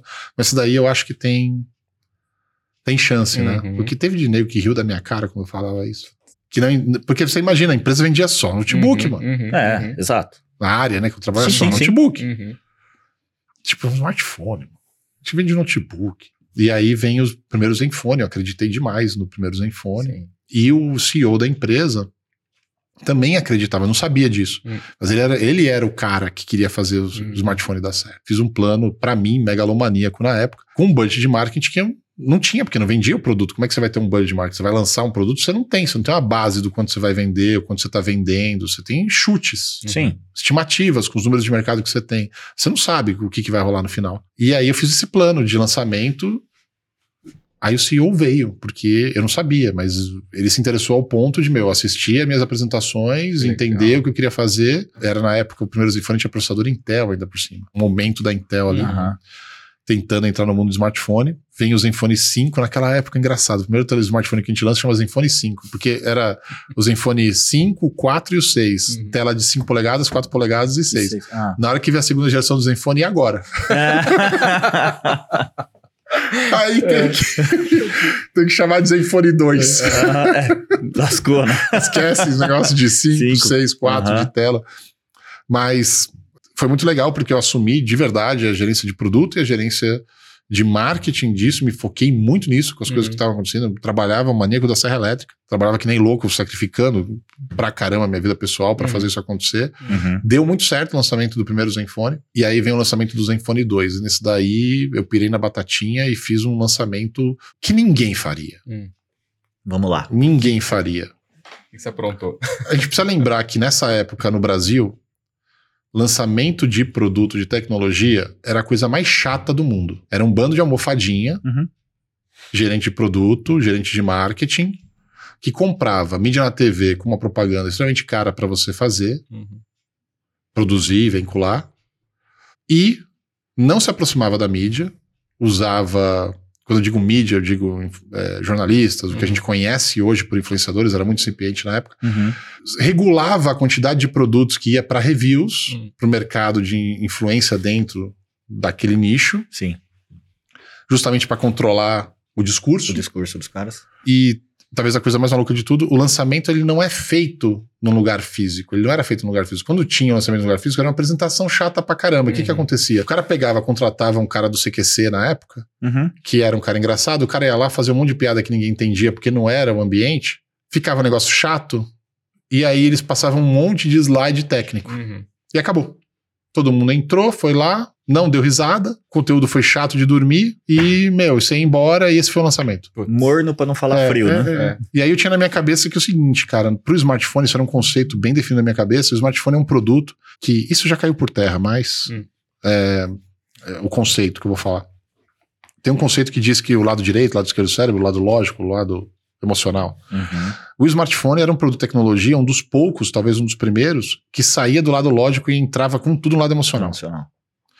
E ele, ele se comportava muito mais do que a gente estava acostumado no mundo de tecnologia, que era as- tudo que tem em tecnologia que a gente compra é, um- é encarado como uma ferramenta. Uhum. E ela é comparada com uma ferramenta. Então é o spec, Uhum. né? O que, que ele pode fazer, né? O Sim, processador, a placa de vídeo, Uhum. a tela, que tipo de tela, né? Não sei o quê.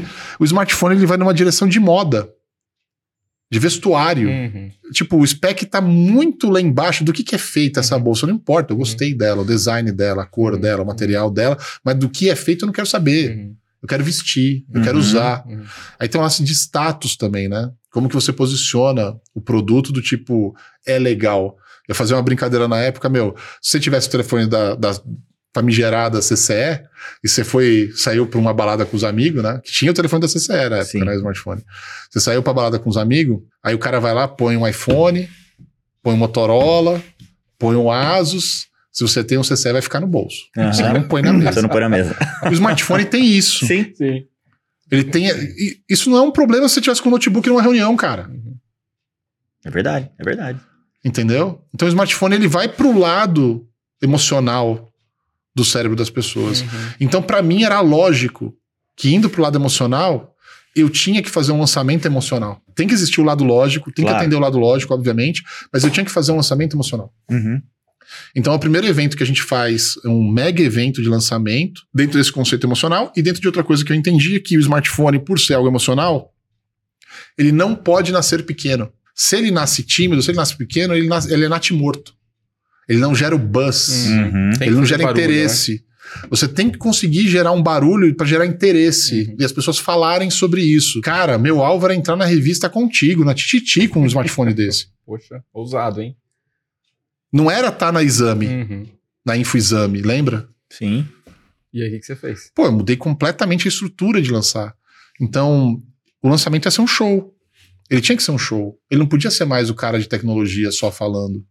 Só que eu não podia abrir mão do cara de tecnologia só falando. Então Uhum. a gente segmentou. Eu peguei o Teatro de Ibirapuera, aquela obra do Niemeyer linda, né? Sim, sim. Uhum.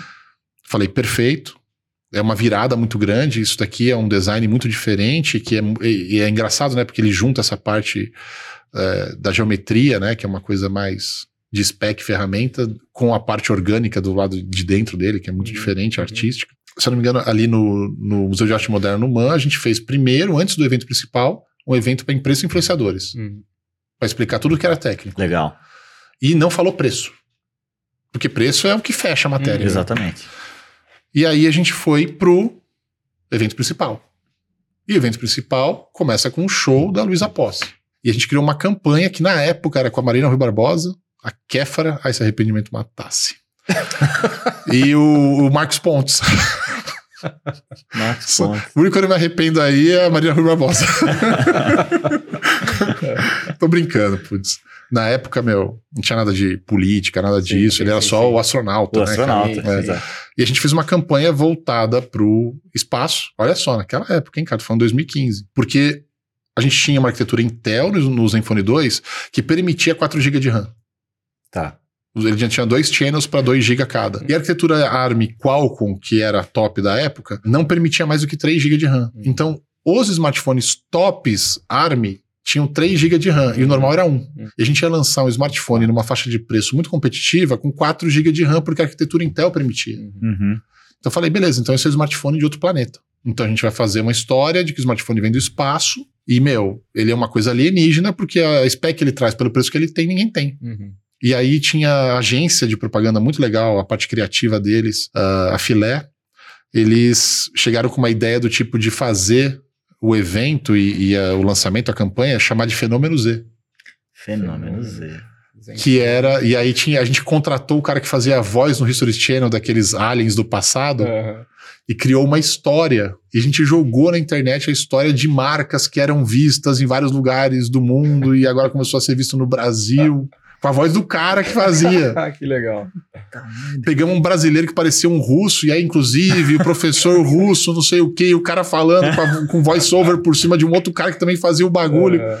Tudo isso Legal. era pro Fenômeno Z, que era o nome do evento onde É. a gente ia lançar o Zenfone 2. É. Então é muito emocional. Sim. Bacana. O evento não começa com alguém falando, olha, estamos aqui para lançar o Zenfone 2. Não, começa com um show da Luísa Posse, velho. Que legal. Cantando, tipo, Astronauta de Mármore, todos os temas é, Uhum, voltados uhum. também com o espaço, sabe? Saiu Num determinado momento do evento entra o Marcos Pontes, cara, astronauta brasileiro. É. Cara, é emocional. Ninguém esperava ver isso. Uma empresa fazer um evento, uma empresa de tecnologia fazer um Uhum. evento assim, voltado pro emocional. Uhum. Pra arte, pra beleza, pra mensagem. Muito Fantástico. né? Muito legal. Aliás, ah, voltando só no ponto que você explicou, né? Assim, quando o cara coloca um aparelho mais sofisticado, tal, você não coloca o seu, né? Eu não pus o meu aqui, você percebeu, né? bom. Eu também não. Não, né? Pois Agora, é. mostra aí o que, que esse daí faz. ô- Nossa, assim, bom, Cara, explica pra gente aí, meu. aqui essa evolução nossa, né? Indo É. pra produtos que são bem diferenciados. A gente tem aqui o ROG Phone. O ROG Phone é um produto gamer. Tem essa telinha atrás dele aqui, né? Vamos ver se vocês conseguem ver. ó. Isso aqui é a parte de trás dele, ó. Tá dando pra. Você pode customizar. Ah, Você pode usar isso de diversas maneiras, essa telinha atrás. Mas o gamer não é a telinha atrás. sim, imagina. O gamer é a us- a usabilidade. Como Claro. que você vai usar ele como gamer, né? Então É. a gente tem aqui dois botões que são ultrassônicos, que reconhecem seu toque. Você pode particionar em dois botões para cada um, se você quiser. Você pode fazer gestos, se você Sim. quiser. Eles têm resposta tátil. E você pode posicionar com o software onde você quer, como se fosse tocar na tela. Hum. Ah, Na hora é? que- ah, massa. Então você, Uhum. na hora que você faz aqui, tipo, meu, você fala, ah, eu quero que isso aqui funcione como se tocasse no meu dedo na tela aqui. Porque a interface do jogo sempre vai ser sempre na tela, Uhum, no jogo uhum. mobile. Sim. Para você colocar botões físicos, você precisa criar a interface que emula o toque na tela. Uhum. E funciona desse jeito. Então aí você tem dois botões aqui, ROG Phone 5, já está na, na quarta geração. Esse é o Pro, é animal, tela de 144 Hz, cara, Cara. de atualização. Uhum, uhum, Som fantástico, porque são duas caixas de som, então ele tem essas duas bordas aqui de propósito. uhum. Quando você joga assim, esse lado da mão aqui não vai fazer o que a gente chama de mistouch, né? Uhum. Que é encostar onde você não quer na hora que está jogando. Uhum. Então você precisa ter essa bordinha aqui, também ajuda a colocar caixas maiores de som para dar uma imersão maior no Hum. som. Uhum. Então o som acaba sendo importante para ele. E na parte de dentro a gente tem duas baterias de 3 mil mAh cada uma, dá um total de 6 mil, para fazer um carregamento rápido maior. Uhum. Quando você joga, consome muita bateria, você precisa de mais sim. bateria. O processador vem para o meio, não fica aqui em cima, geralmente o processador fica aqui, porque você usa assim, o processador Uhum, fica aqui, pro uhum. calor sempre sobe, dissipar melhor o calor. No smartphone gamer, não. A gente coloca o processador aqui no meio, porque você joga assim Uhum. e sobe. O calor sempre vai subir. Que legal. Uhum. E ele também tem acessórios e uma coisa muito importante que é essa, lateralmente ele tem uma porta USB. Então na hora que você vai jogar, você conecta aqui. Tá. Não precisa conectar aqui, aí fica ruim Sim, de É, segurar. você não consegue sim, sim. jogar. Então você conecta aqui. Né? Esse é o que a gente está vendendo hoje no Brasil. É um baita produto, não é só um smartphone gamer Uhum. para você jogar, ele tem uma série de coisas a mais. Eu podia ficar falando horas aqui da- das features dele. É. E esse daqui, a nova versão dele que a gente acabou de lançar, esse aqui é o 6, cara. Tá. Esse aqui é o ROG Phone 6, que agora tem esse cooler. Isso aqui é um cooler de smartphone. Uau. Que na hora que eu faço isso aqui, ó, eu ganho quatro botões físicos. Ah, Fora os dois que eu tenho aqui. Aham. Então agora eu passo a ter o botão aqui, esse botão aqui e mais dois aqui, né? De cada lado. Então Uhum. eu tenho seis botões para usar no smartphone. Esse tipo de cooler ele tem uma ventoinha, Aham. mas ele também tem uma placa Peltier que gela. Então ele diminui até 25 graus Celsius a temperatura do aparelho. Que legal. Para você não ter throttling do processador. Para ele manter a performance sempre constante. E você coloca aqui embaixo também, ó. Sim. O USB tipo C tá aqui, ó. Ah, legal. Eu também posso fazer isso aqui, ó. Bem prático. Que bacana. Muito Legal. bom. Esse, esse tipo de coisa, tá vendo? Com um produto gamer, você começa a perceber a É, diferença. Sim, sim. Exato. Outra coisa legal, gamer, cara, consome muita energia, muita bateria. Uhum. E para não detonar a sua bateria, a gente criou um negócio que se chama bypass charging. Na hora que você está carregando o produto e jogando, você pode ativar o bypass charging e ele não fica carregando a bateria para a bateria fornecer é, energia para o sistema, porque você está destruindo o ciclo dela. Tá. Hum. Você acelera o ciclo dela fazendo isso. Quando você liga o bypass charging, ele usa a energia do cabo sem usar a energia da bateria. Tá. Então ele usa a energia que vem de fora. Uhum. Fora já. E aí ele não fica destruindo a vida útil da Uhum, bateria, porque uhum. ele não fica refazendo os ciclos, né, Uhum. da bateria. Que legal. Então, bacana. você tem que pensar em tudo isso na hora de fazer um smartphone gamer. Tem muito mais. Se você deixar aqui, Não, vai ficar é, é, não, mas- na loucura. Mas é, é um smartphone mais potente do mundo. Acabou de sair o- os resultados aí do Antutu e de, de outros caras que estão mostrando já que é o mais rápido do mundo no momento. Que não é só um processador mais rápido, mas a gente tem a parte de resfriamento dele Uhum. Uhum. mais rápida. Que legal. Muito bacana. Muito bom. Muito bom. Papai a, a Noel, hein? doideira. Ah, cara, puta, que legal. Agora sim. Nossa, aí é muito é legal pra caramba. Ó a pegada, cara. Não, é, um, é um controle, né? Basicamente, vira um controle, Vira um controle. de videogame. Nossa, Vira. Espetacular. Show. E ele, ele não deixa de ser um smartphone bonito. Uhum, É? Sim, então tá. Aí a Bacana. tela é espetáculo. É, Lança quando no Brasil essa versão? eu não posso falar ainda. Ah, então. Ah. Poxa vida. Se vê de longe, né? Eu queria explorar uma coisa aqui. Que ele, é, como produtor de, de conteúdo, né? Você grava vídeos na NASA, né? Só que não é qualquer vídeo, não, né? Pelo que eu soube, você anda se arriscando. Nossa, mano. Comenta aí, conta pra gente. Por que, que mas, você tem mas se arriscado começa tanto? com essas maluquices, tá ligado? Ah. Por exemplo, quando é que eu virei produtor de conteúdo? É quando a gente tinha acabado de fazer um produto que era o Zenfone 5 Sim. e a gente queria fazer um smartphone voltado para criador de conteúdo que a câmera flipava. a Ah, câmera tá. saía de trás Uhum. Pra frente. Então a gente sabia, pô, o criador de conteúdo vai falar alto. Eu falei, então eu vou virar um. Comecei a fazer vlog diário. Eu fiz 80 e poucos vlogs Puxa. diários todo dia. Uhum. E aí eu falei, pô, virei um criador de conteúdo, né? E aí veio o pessoal de notebook virar pra mim e falar, ô, foi legal isso que vocês fizeram aí, né? Criador de conteúdo, a gente tá vendo essa tendência também em notebook. O que, que você pode dar de feedback pra gente, pra criador de conteúdo de notebook? Eu falei, calma, mano, eu tava fazendo tudo no celular. Eu gravava, editava no celular, porque era a ideia. Aham. Sim. Deixa eu ir pro mundo do notebook, do PC, entender como é ser criador de conteúdo no PC, no notebook. Uhum. E aí eu virei pra alguns youtubers e falei, e aí, qual é que é? O que, que é o mais difícil de fazer? Ah, os caras, é live. Uhum. Live é o mais difícil de fazer. E isso daí, o bichinho do audiovisual me comeu nesse dia aí. Uhum. Me picou e me levou com ele pro resto da vida. Porque aí eu comecei a ver tudo que era o mais difícil de fazer. E correr atrás, entender as soluções, o que, que eles usavam, como usavam. Então, então tá bom. Então o canal que eu tinha no YouTube, que era só para colocar os logs, agora vai virar um canal mesmo. Uhum. E eu vou ter que fazer live, porque live é o mais difícil. Putas, primeiro é uma desgraça, porque você vai aprendendo, Ah, cara. total, total. Você vai aprendendo. E aí você vai vendo equipamento, aprendendo equipamento, o que, que é bom, o que, que é ruim, por que, que é bom, por que, que é ruim, a visão de quem assiste, a visão de quem faz, o que, que é caro, o que, que é barato, o que, que muda o jogo, o que, que não muda o jogo, que é só frufru.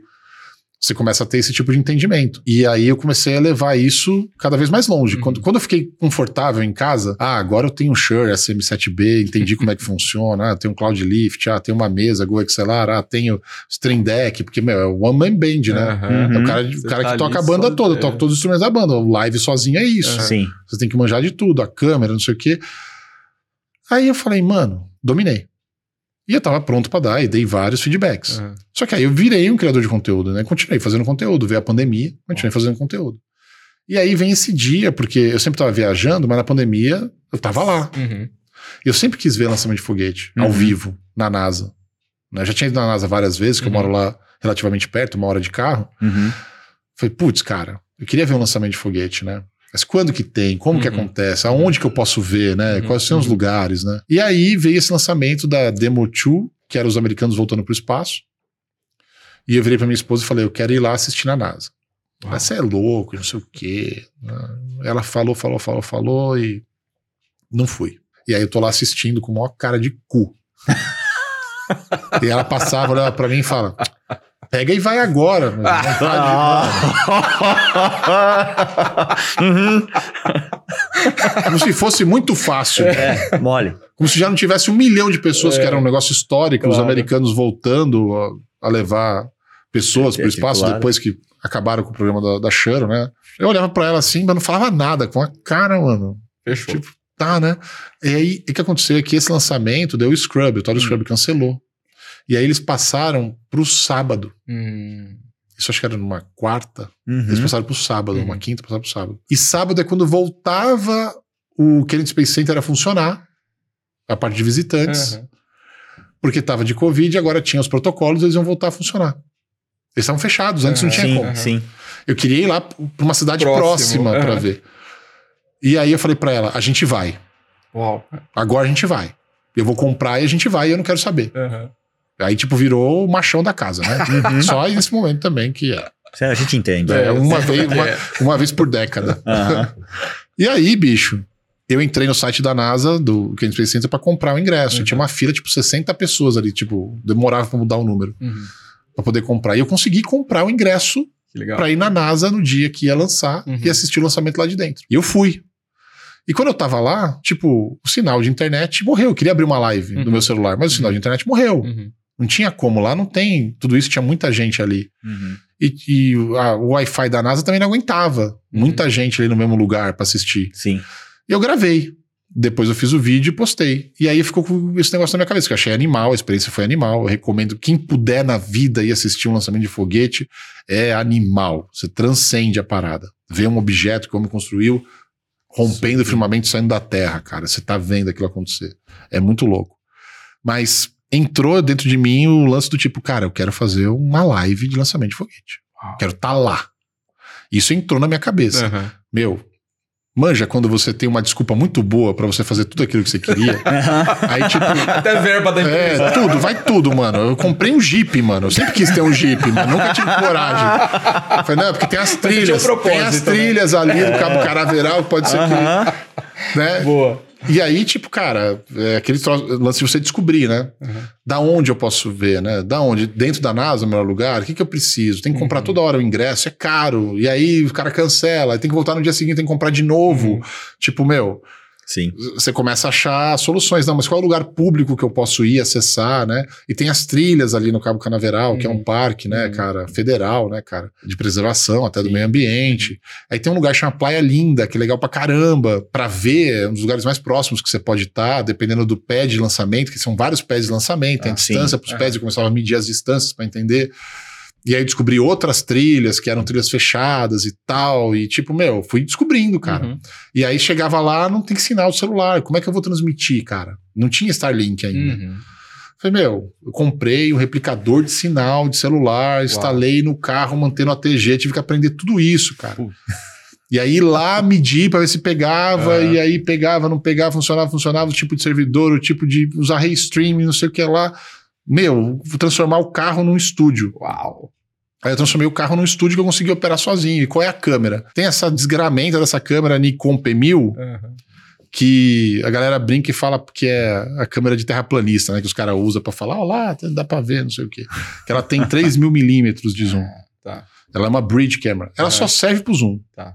Ela não é uma câmera boa pra mais nada. Uhum. Mas o zoom dela, meu, É, mesmo se você pegar uma câmera DSLR ou, ou, sei lá, qualquer câmera atual da Canon, da Panasonic, e você colocar o duplicador, e você colocar 600 milímetros, 800 milímetros, meu, você não vai chegar no zoom Aham. que essa câmera dá, Aham. sabe? De uma forma simplificada. Você não vai, você pode chegar próximo, você não vai chegar. Uhum. Você tem mais qualidade com essas outras câmeras? Tem, mas aí você fica colocando duplicador, cai dois stops e não sei o quê, e aí a- como é que eu vou transmitir à noite? Quase todas essas desgraças da vida do audiovisual. E essa câmera resolvia. Eu falei, vou comprar Legal. essa câmera, mil dólares, e, É. meu, foda-se. Uau. E, tipo, não falei pra minha esposa. tipo, de tudo que eu comprava, eu não falava pra ela, quero fazer esse negócio. E aí eu comecei a transmitir de lá, com vários perrengues, as coisas Aham. dando errado, eu comecei a transmitir de lá. Isso virou tipo um desafio pra mim, conseguir fazer a live streaming em loco Uau. do lançamento do foguete. E aí o som é uma experiência absurda. Eu Uhum. falei, meu, como é que eu faço pro som ser legal pra quem tá assistindo, né? Pelo menos melhorar. Que tipo de microfone? Aí vem esse negócio do som binaural e eu construí o microfone binaural. E entender como fazer o microfone binaural, como que ele funcionaria, a diferença que dava, se era grande ou não pra quem tava assistindo.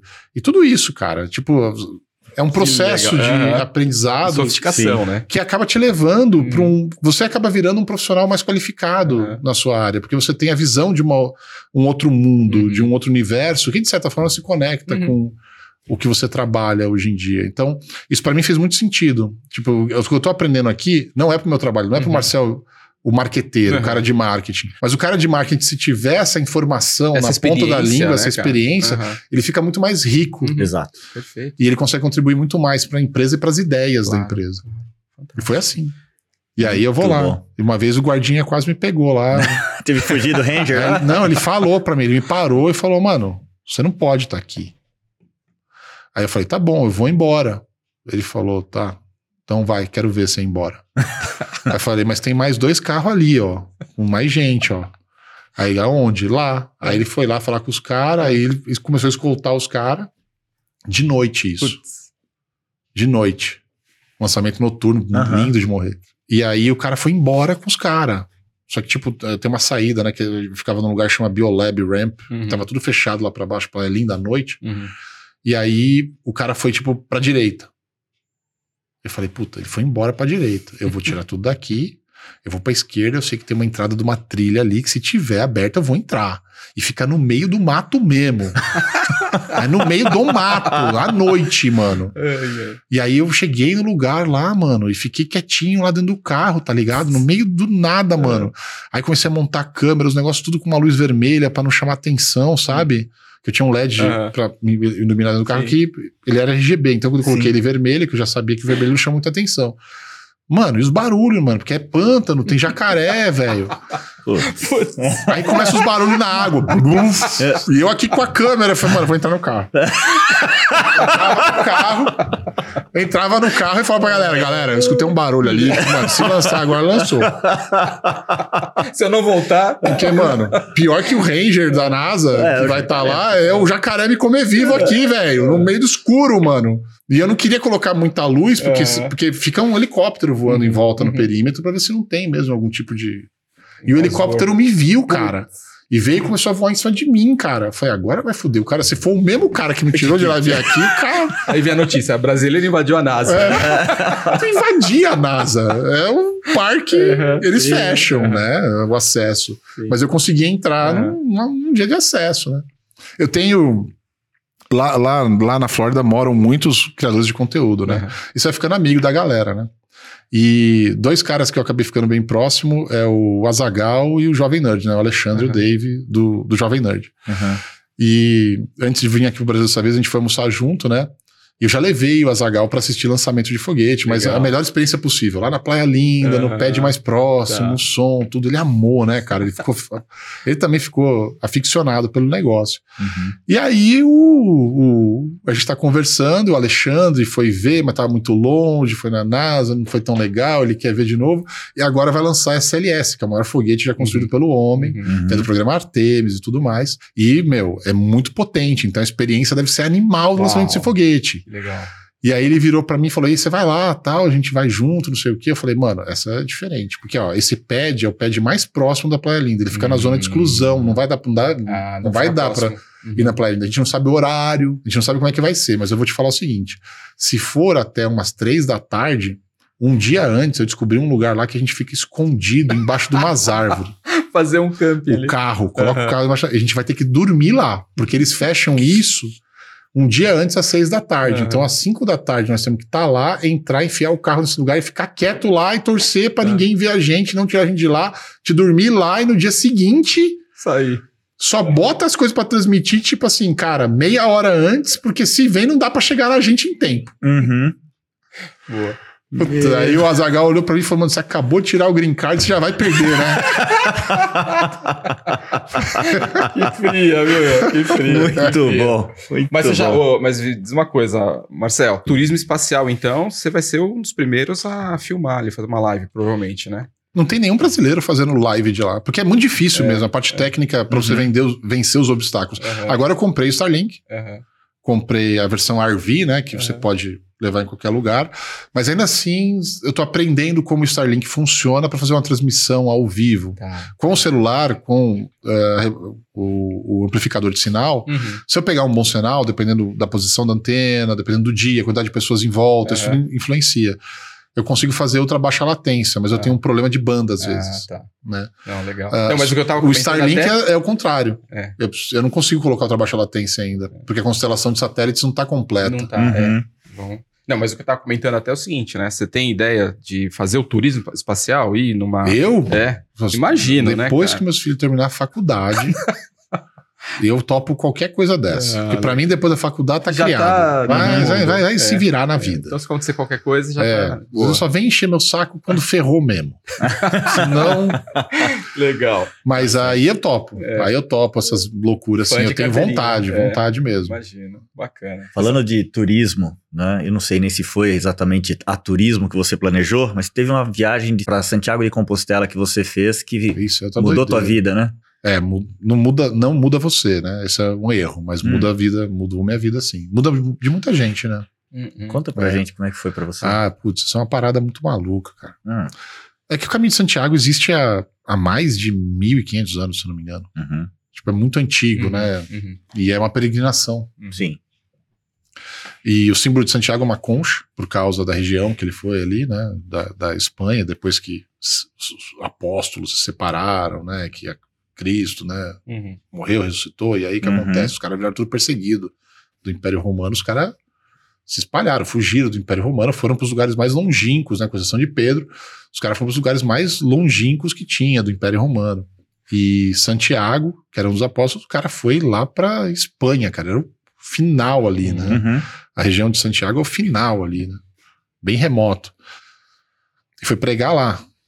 E aí tem a história toda de, de que ele era, que ele se envolvia, né, nas, nas guerras que existiam e nos combates, não sei o que, acabou morrendo em combate. Uhum. E depois um rei que começou a seguir o catolicismo e tudo mais, ficou sabendo que morreu numa região, não sei o que lá, e os caras começaram a procurar, e aí ah, achamos onde estava enterrado, e aí fizeram, levaram desse lugar, que seria na divisa da Espanha com a França, os restos de Santiago, né, do Santo Tiago, né, Uhum. Até Compostela, que aí vira Compostela de Santiago. Uhum. E, e esse caminho todo dá mais ou menos uns 800 quilômetros, virou a peregrinação depois. Uhum.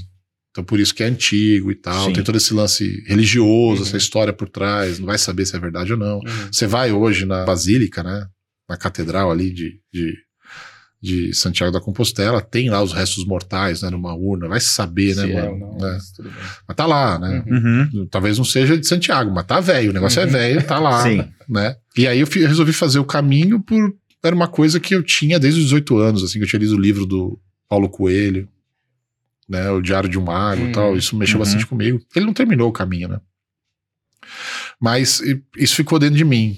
E aí, quando eu fiz 35 anos, pô, 10 anos atrás, Uhum. bateu um lance em mim do tipo, eu tenho que fazer, agora eu tenho que Uhum. fazer.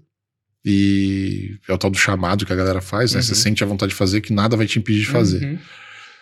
E eu, e eu fui fazer, cara, Sozinho. sozinho. Ainda bem que foi sozinho. Não ia aguentar, não. Se tivesse mais alguém. Uhum. Aliás, isso é muito comum no caminho. Você, né? Você vê as pessoas começarem juntos, casais, amigos, Uhum, não sei uhum. o quê, e brigam, separam. Você vai descobrir ah, ah, talvez o melhor e o pior da pessoa, Sim. né? de uma maneira muito intensa. Uhum.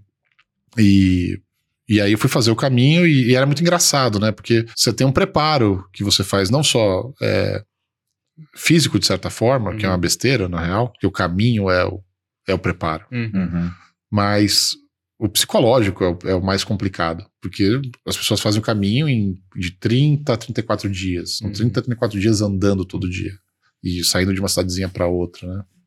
Você se desconecta de tudo. né? Uhum. Você não tá preparado para isso. Uhum. Você não tá preparado para passar 30 dias totalmente desconectado de tudo. Só não é você. só não ter o smartphone desligado, Uhum. não ler um e-mail. É você não ligar para a família. Hum. Uhum. É você se isolar, sabe? É é bem complexo, assim, Uhum. não é uma coisa fácil. Hoje mais fácil até, mas, mas é bem complexo. E eu resolvi fazer, e quando eu falava para as pessoas, falavam assim: ah, você vai fazer o caminho de Santiago? Eu falei, vou, vou fazer, resolvi fazer e tal. Nossa, vai ser muito bom para você, você vai encontrar as respostas. Eu olhar para a cara das pessoas e falava assim, mas eu não sei quais são as perguntas, mano. Uhum. Eu só sinto a vontade de fazer o negócio, eu não tenho dúvidas de alguma Uhum. coisa. Uhum. Mas o Caminho de Santiago, ele mexe muito com você porque é uma viagem introspectiva, na verdade. Uhum. Como você se isola de tudo. Primeira semana é, é férias. Uhum. Tá. Uhum. Primeira semana é você escutando Legião Urbana, escutando, sabe? Beatles, o É, caramba, e é. andando, até uma bicicleta passar do seu lado e Sim. quase te pegar, e você fala, pô, não escutei ela vindo. Aí você É. tira tudo que, que é interferência, Aham. né? Pra, não, pra conseguir escutar ela vindo lá de longe É. e já ficar pro canto, né? Mas é, depois da primeira semana começam os desafios físicos, mentais, eles aparecem de verdade, né? Uhum. Depois dos primeiros sete dias. E aí vem vários ensinamentos do, de você submeter uma si- situações, né? E você vai aprendendo com elas. E vão virando ensinamentos pra vida depois, né? Então, tem um que eu conto, não vou ficar aqui, senão. Caminho de Santiago, eu tenho uma live de seis horas no meu canal que eu conto tudo. Pô, legal. Ah, legal. Então, Quem quiser, quem quiser, detalhe, é, tem lá. Vai lá que vai ver o detalhe. Mas vou contar Bacana. uma bem interessante que é você se planeja com a sua mochila. Porque tudo que você tem nesse, durante esses 30 dias caminhando é o que tá na sua mochila. Uhum. E a sua mochila tem uma regrinha que a gente faz, que não o peso da mochila não pode ser superior a 10% do seu peso corpóreo. Poxa. Muito bom. Então, você pesa 100 quilos, 10 quilos. é 10 quilos. Uhum. Então, quanto menos você pesar, menos coisa, teoricamente, você pode levar, para não Uhum. detonar o, o seu físico. Eu fiz essa conta, eu tava pesando acho que 115 quilos, uma coisa é assim. ser gordinho, então. É. Depende, depende. Você vai emagrecer. Pode ter certeza. O É. caminho, eu comecei o caminho com 115. Uau. Eu terminei com 98. Em 30 dias. Quase 20 Pô. quilos. É, isso já do preparo. Eu tava Uhum. com 120, o preparo tirou 5. E aí, cara, é, eu fiz o cálculo lá e tal, e, mas mesmo assim, ah, depois da primeira semana andando, assim, tipo, eu senti as costas demais e tal. Uhum. E aí você para, abre a mochila e vê o que, que eu preciso, né, cara?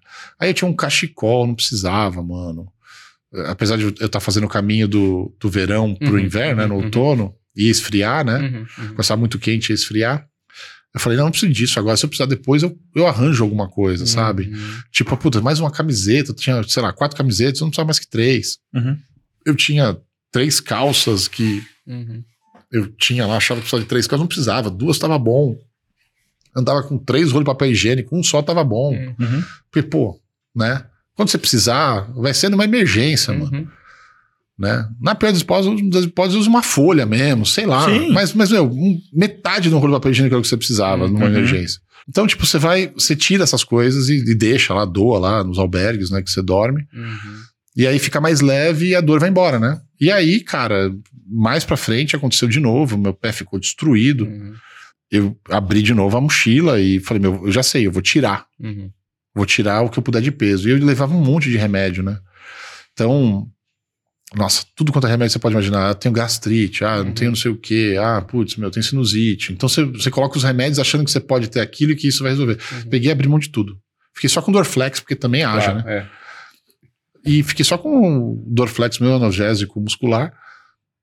E eu tirei, sei lá, mais 500 gramas, assim, sabe? E aí, putz, o caminho melhorou muito. Aí a lição que você acaba tirando disso é que a sua bagagem, na verdade, das coisas que você estava levando, eram os seus medos, né? Uhum. Era o medo de ficar doente, era o medo de passar frio, era o medo de, meu, você não conseguir ter uma roupa, ficar com roupa suja durante muito tempo. Uhum.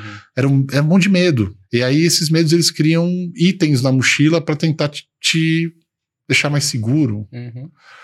E esses medos eles são pesos, e esses pesos eles causam muita dor no corpo todo. Então você se livrar dos seus medos, cara, faz a viagem ficar mais leve e doer menos. Muito Bacana, bom. Que legal. Minimalismo, né?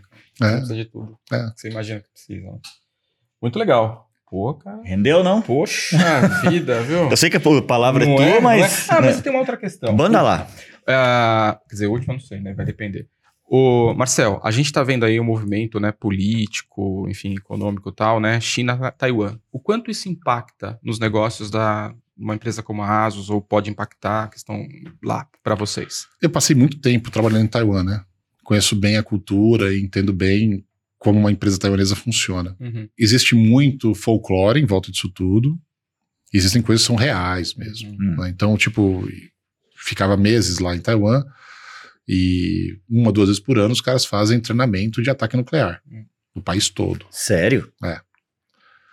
Então, eles avisam que vai ter treinamento, avisa qual é o dia, toca a sirene, você não pode sair da quadra que você tá por quatro horas. Hum. Tem que ficar em algum lugar coberto. E aí você vê carro militar passando Uhum. na cidade e tal. Então isso é para treinar a população.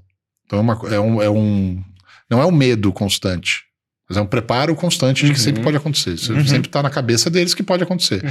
Acaba virando a normalidade. Tá. Da mesma maneira que terremoto lá é normal. Uhum. A primeira vez que eu passei por um terremoto lá, eu tava no 14 andar de um hotel, tudo balançou, desci de cueca pra recepção. Fiz tudo errado, peguei elevador, tudo errado, tudo errado. E os, eu cheguei na recepção, tava eu mais dois gringos lá, desesperado. Meu Deus, foi um terremoto, não sei o quê. Os caras da recepção nem aí. Não. Então, eu- depois eu peguei vários terremotos Uhum. em Taiwan e quando o terremoto acontece, os caras dão risada, mano. O terremoto acontecia pra mim, o mundo acabava. Uhum. né? Então, até eu me acostumar com o terremoto e ver que era uma coisa normal pros Uhum. caras, demorou. A- Uhum. O lance da ameaça da China invadir é a mesma coisa. A gente olha pra cá do tipo, esses caras vão entrar em guerra, a Uhum. China vai chegar com tudo. E pros caras é que nem terremoto. Uhum. Tipo, é, estão ali, querem entrar. é, vamos viver a nossa vida. Então, eles, óbvio que eles entendem, ah, assim como eles constroem prédios à prova de terremoto, são os experts nisso, né? A parte de engenharia civil de Taiwan é uma das mais avançadas do mundo para isso, tanto para construir túnel quanto para construir prédio num lugar que tem terremoto constante. Uhum. Eles também entendem como que funciona uma invasão chinesa Uhum. e as intenções e o que pode gerar, e eles não são trouxas e eles se preparam para isso Uhum. também. Uhum. Então, toda empresa em Taiwan que tem uma certa relevância, ela tem suas filiais espalhadas pelo mundo, onde ela pode virar uma espécie de hub Uhum. se acontecer alguma coisa. Tá. Então, a própria ASUS, a gente tem a ASUS nos Estados Unidos, que é a ASUS Computer International, que não é. Ela é uma filial da ASUS Tech Global, só Uhum. que ela não é majoritariamente da ASUS Tech. Então, Tá. se a China pegar. Invadir e falar a ASUS agora é chinesa, não sei Uhum, o quê, uhum. tá, mas a ASUS Computer International é só 30%. Um Uhum. exemplo. Tá. Tá. Não tô falando que é. A Asus na Holanda, que é o nosso hub para a Europa, é, vocês são só 25%. Uhum. Então, as empresas taiwanesas, elas fazem esse tipo de movimento já esperando que isso possa acontecer. E não é à toa, porque no programa de governo chinês, até 2030, Taiwan vai ser reintegrada à China. Uhum. Então, isso está escrito. Isso vai acontecer. Uhum. Na minha opinião, eles vão começar com uma pressão política econômica Uhum. Uhum. e vão tentar fazer o que fizeram com Hong Kong. Uhum. Eu acho que é inevitável, eu acho que isso vai acontecer mais cedo ou mais tarde. Uhum. A própria TSMC está construindo uma fábrica na Europa e, o- e outra nos Estados Unidos, Uhum. cara. Não precisava. Não é, não, é uma, não é uma decisão de mercadológica, né? Do tipo, poxa, semicondutor, engenheiros e tudo Uhum. mais, é difícil de fazer pra Uhum. caramba. É muito mais fácil você fazer um puxadinho na fábrica aqui e ampliar Uhum. a fabricação do que construir uma fábrica do zero, Uhum. com gente local que vai ter que ser treinada. Sim. Bilhões de investimento em outro país, cara. Pô, você está tá exportando chip. É um negócio minúsculo, você coloca numa caixa milhares Uhum. entendeu? Então, é uma decisão muito mais de prevenção mesmo, do Uhum. tipo, ó, vamos ter uma fábrica nos Estados Unidos, vamos ter uma fábrica na Europa, Uhum. e se pegar lá em Taiwan, a gente corre para lá. Então, eles estão preparados na questão mercadológica, todas as empresas em Taiwan estão preparadas na questão mercadológica. A questão política interna acho que pega mais forte, Uhum. e de, de exílio também vai pegar muito forte. Vai ter muito taiwanês que vai, vai realmente. É, não- não- né? ser preso, acho que mais na área política. Tá. Na área de negócios, eu acho que é mais fugir. Uhum. Então, poxa, Taiwan é uma ilha com uma excelência de desenvolvimento em engenharia eletrônica ferrada. Uhum. Então, imagino que vai ter muita gente que não tem por que sair de lá que vai sair. Vai ter Hum. uma migração muito grande, vai acabar parando nos polos de desenvolvimento de tecnologia global. Vai muita gente para Vale do Silício, vai muita gente para Alemanha, sabe, Singapura, que é ali do Uhum. lado. Você vai ver essa, essa migração acontecendo. E vão ter aqueles que vão navegar bem no- Uhum. numa situação de governo chinês também tomando conta. Não Uhum. pensa também que é de tudo ruim, né? O que vai ser mais interessante é ver as decisões chinesas com relação às empresas Exato. num país que se que a nação se considera livre, Uhum. Que a nação se considera independente e democrática, um estado democrático geral. Então, vai ser interessante ver como que vai ser a relação. Talvez possa ser algo muito parecido com Hong Kong, ou não, vai ver China aprendeu muito com Hong Kong, que vai fazer tudo diferente. Uhum. Não dá para saber, mas que vai acontecer até 2030, tá escrito lá que vai. Tá. Vamos ver. Bem Muito bom. interessante. Bem É, interessante. Poxa, Acabou que a gente nem Gamer. perguntou. É, Não, mas é. negócio, né? Marketing, política, geopolítica. Cara, eclético, cara, hein? É. NASA, né? Espaço. Eu ainda tenho uma pergunta. Poxa, Dado vamos que lá, eu vou, então. um bônus round aqui. Vai lá. Como é que você analisa geração de conteúdos para estratégia de marketing? Isso daí o é o tempo mais agora, legal. Bora então. É a área, minha área, né? É. Tudo isso que eu falei aqui são os meus hobbies, né, cara? Sim, marketing é. Quando eu falo de marketing, é minha área. Ahn, é muito fácil se enganar hoje em dia. Por quê? Porque quando a gente fala do algoritmo, né, que parece música do Zeca Pagodinho, nunca vi nem comi, eu só ouço falar, né? Isso é o algoritmo. Ah, a gente está falando, na verdade, de uma inteligência artificial, provavelmente, que está por trás de parâmetros de código Uhum. que vão fazer sugestões para você do que você deve consumir. Seja Beleza. em vídeo, seja em texto, seja Uhum. no que for. Isso é um algoritmo. E muita gente fala, ah, o algoritmo é foda, o algoritmo me ferrou, Uhum, meu canal uhum. não cresce por causa do algoritmo, e não sei o quê. Não, cara. O algoritmo é você. Você faz o algoritmo, não é o algoritmo que faz você. Uhum. Então você tem que aprender as regras do jogo e navegar entre elas. Uhum. O problema é que as regras do jogo para o público brasileiro, elas são muito cruéis para as empresas. A regra do jogo para você fazer o conteúdo que você cria ou que alguém cria, ele tem que estar de acordo com a expectativa da população. E aí você quer ter milhares de views num tipo de população que não quer esse tipo de conteúdo. E você adequar isso para o tipo de conteúdo que vai trazer views, muitas vezes te leva para uma encruzilhada do tipo, eu preciso mudar completamente o que eu estou fazendo. Uhum. E isso é arriscado porque é um tipo de abordagem a conteúdo que é muito diferente do que você vê no mercado. Uhum. Então, vou dar algum exemplo, uns exemplos clássicos, né? Ah, o Flow, com tudo que o Flow passou. Uhum. Como é que o Flow cresce tanto, sendo tão polêmico e tudo mais? Cara, eles entenderam o que o brasileiro queria ver. Uhum. Eles entenderam os tópicos que queriam ser abordados. Eles entenderam que um canal de cortes, copiando uma estratégia de Joe Rogan nos Estados Unidos, Uhum. é muito mais importante que o canal principal. O canal principal é para gerar conteúdo para o canal de cortes. Uhum. Uhum. Um- não é um vídeo de três horas, quatro horas de uma entrevista que vai fazer o canal bombar. São os cortes de um outro canal para não ferrar o algoritmo que Uhum. você vai ter que vai fazer o canal bombar. Uhum.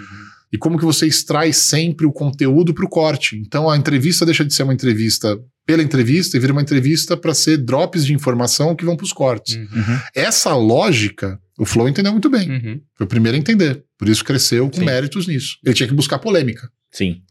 Quando ele entra na lógica do processo da criação do conteúdo, eu não posso gastar três horas de um podcast, de um. É engraçado, né? O veículo. O método do veículo vira o nome de um tipo É. de É. programa. Quando eu vou entrar num podcast, é, eu não posso sair de lá sem cortes. E os cortes têm que ser polêmicos. Uhum. Então eu tenho que gerar polêmica. Então toda vez que tem um conteúdo tem que ter polêmica. Se o entrevistado não me der a polêmica, eu vou ter que gerar a polêmica. Uhum. Uhum. Isso é E é um armadilha. risco. É, é um risco, é um risco. É- se você para pensar como negócio, é um risco de negócio. Uhum. O que aconteceu com o Monark, eu entendo perfeitamente do tipo, ele tava nessa lógica. Uhum. E aí ele trouxe um cara de direita, né, do MBL, e, um- Uhum. e alguém de esquerda, né, socialista, e o que, que ele queria? Levando duas Provocar, pessoas assim, provocar. meu, provocar, que eles Exatamente. quebrassem o pau, que Uhum. saísse um monte de corte polêmico. Uhum. E os dois lá, meu, no maior love. Eu falei, meu, esse programa tá indo pro buraco. Eu preciso salvar esse programa e tirar corte daqui. Aí que ele Uhum. solta a famosa, Sim. eu vou ser mais louco do que vocês. Uhum. Eu sou ainda mais louco do que vocês. E fala as besteiras que ele falou. Ele já tinha falado muita besteira antes, Uhum, mas uhum. ele tava buscando, na verdade, o tipo de conteúdo polêmico para gerar corte. Uhum. Uhum. Sua empresa tá afim de fazer isso? Porque é isso que as pessoas querem ver. Sim. E aí começa a dissonância do sim, criar conteúdo é um caminho ótimo para as empresas conseguirem trazer o que elas estão buscando de filosofia de trabalho, direção de onde eu quero chegar e o Uhum. público que eu quero Atenção, alcançar. Como que eu chamo atenção? Como que eu coexisto Uhum. nesse meio? Só que se você não conseguir entender o público e o que ele está buscando, é o público-alvo, né? Uhum, Começa claro. com o público-alvo. Cara, você pode errar feio, porque você pode virar mais um. Uhum. E quando você vira mais um, o algoritmo, cara, não entrega, velho. Uhum. Não adianta. Então, caso clássico. A gente criou um canal na Asus que chama Asus Fanáticos. Hum. A intenção é o universo do smartphone, Uhum. gera fãs da marca, né? Porque Sim, tem esse lado com conexão emocional, lembra que eu falei? Uhum. E o Asus Fanáticos, a gente vinha trabalhando nele há muito tempo e, e cresceu muito com smartphones, só que agora a gente tem uma direção diferente, os nossos smartphones ficaram high-ends. Uhum. High-end no Brasil o volume é bem menor, É. a gente voltou a focar em notebook pra caramba, Uhum. né? E tipo, o notebook é uma compra muito mais lógica. Uhum. Só falar produto, o que o produto tem, o que ele faz, já não gerava mais view. Uhum. Sim. Então tem um canal lá de 100 mil inscritos que gera 500 views por vídeo. 500 views é pouco É para um canal de 100 mil pouquíssimo. inscritos. É, é. Então assim, estamos errando. Funcionou bem durante um bom tempo, teve Uhum. uma ótima audiência, mas agora que a gente mudou de estratégia, agora que a internet mudou, agora Uhum. que meu, a maneira como o YouTube é visto é diferente, a gente precisa mudar nossa estratégia. Uhum. Então a gente vai ter que pegar um canal que era informativo, voltado para fã, desencanar dele. Uhum. Morreu. Uhum. Eu vou pegar a mesma equipe, a gente vai reformular todo o conteúdo, a gente vai fazer entretenimento com os produtos. Tá. É diferente. Completamente. Antes eu tinha, tá aqui, lançamento, Uhum. Zenfone novo, o novo Zenfone, saiba tudo sobre ele. Pra, cara, se- será que o telefone funciona congelado? Hum. Se eu congelar ele num pedaço de gelo gigante?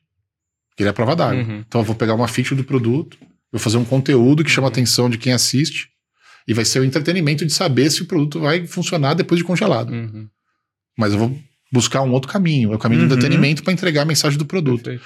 É muito arriscado, porque não é o cara falando, compre o produto porque tem isso, isso e aquilo. Ele na O cara vai prática- querer assistir se o telefone vai resistir a ficar congelado e funcionar dentro do bloco de gelo. Uhum.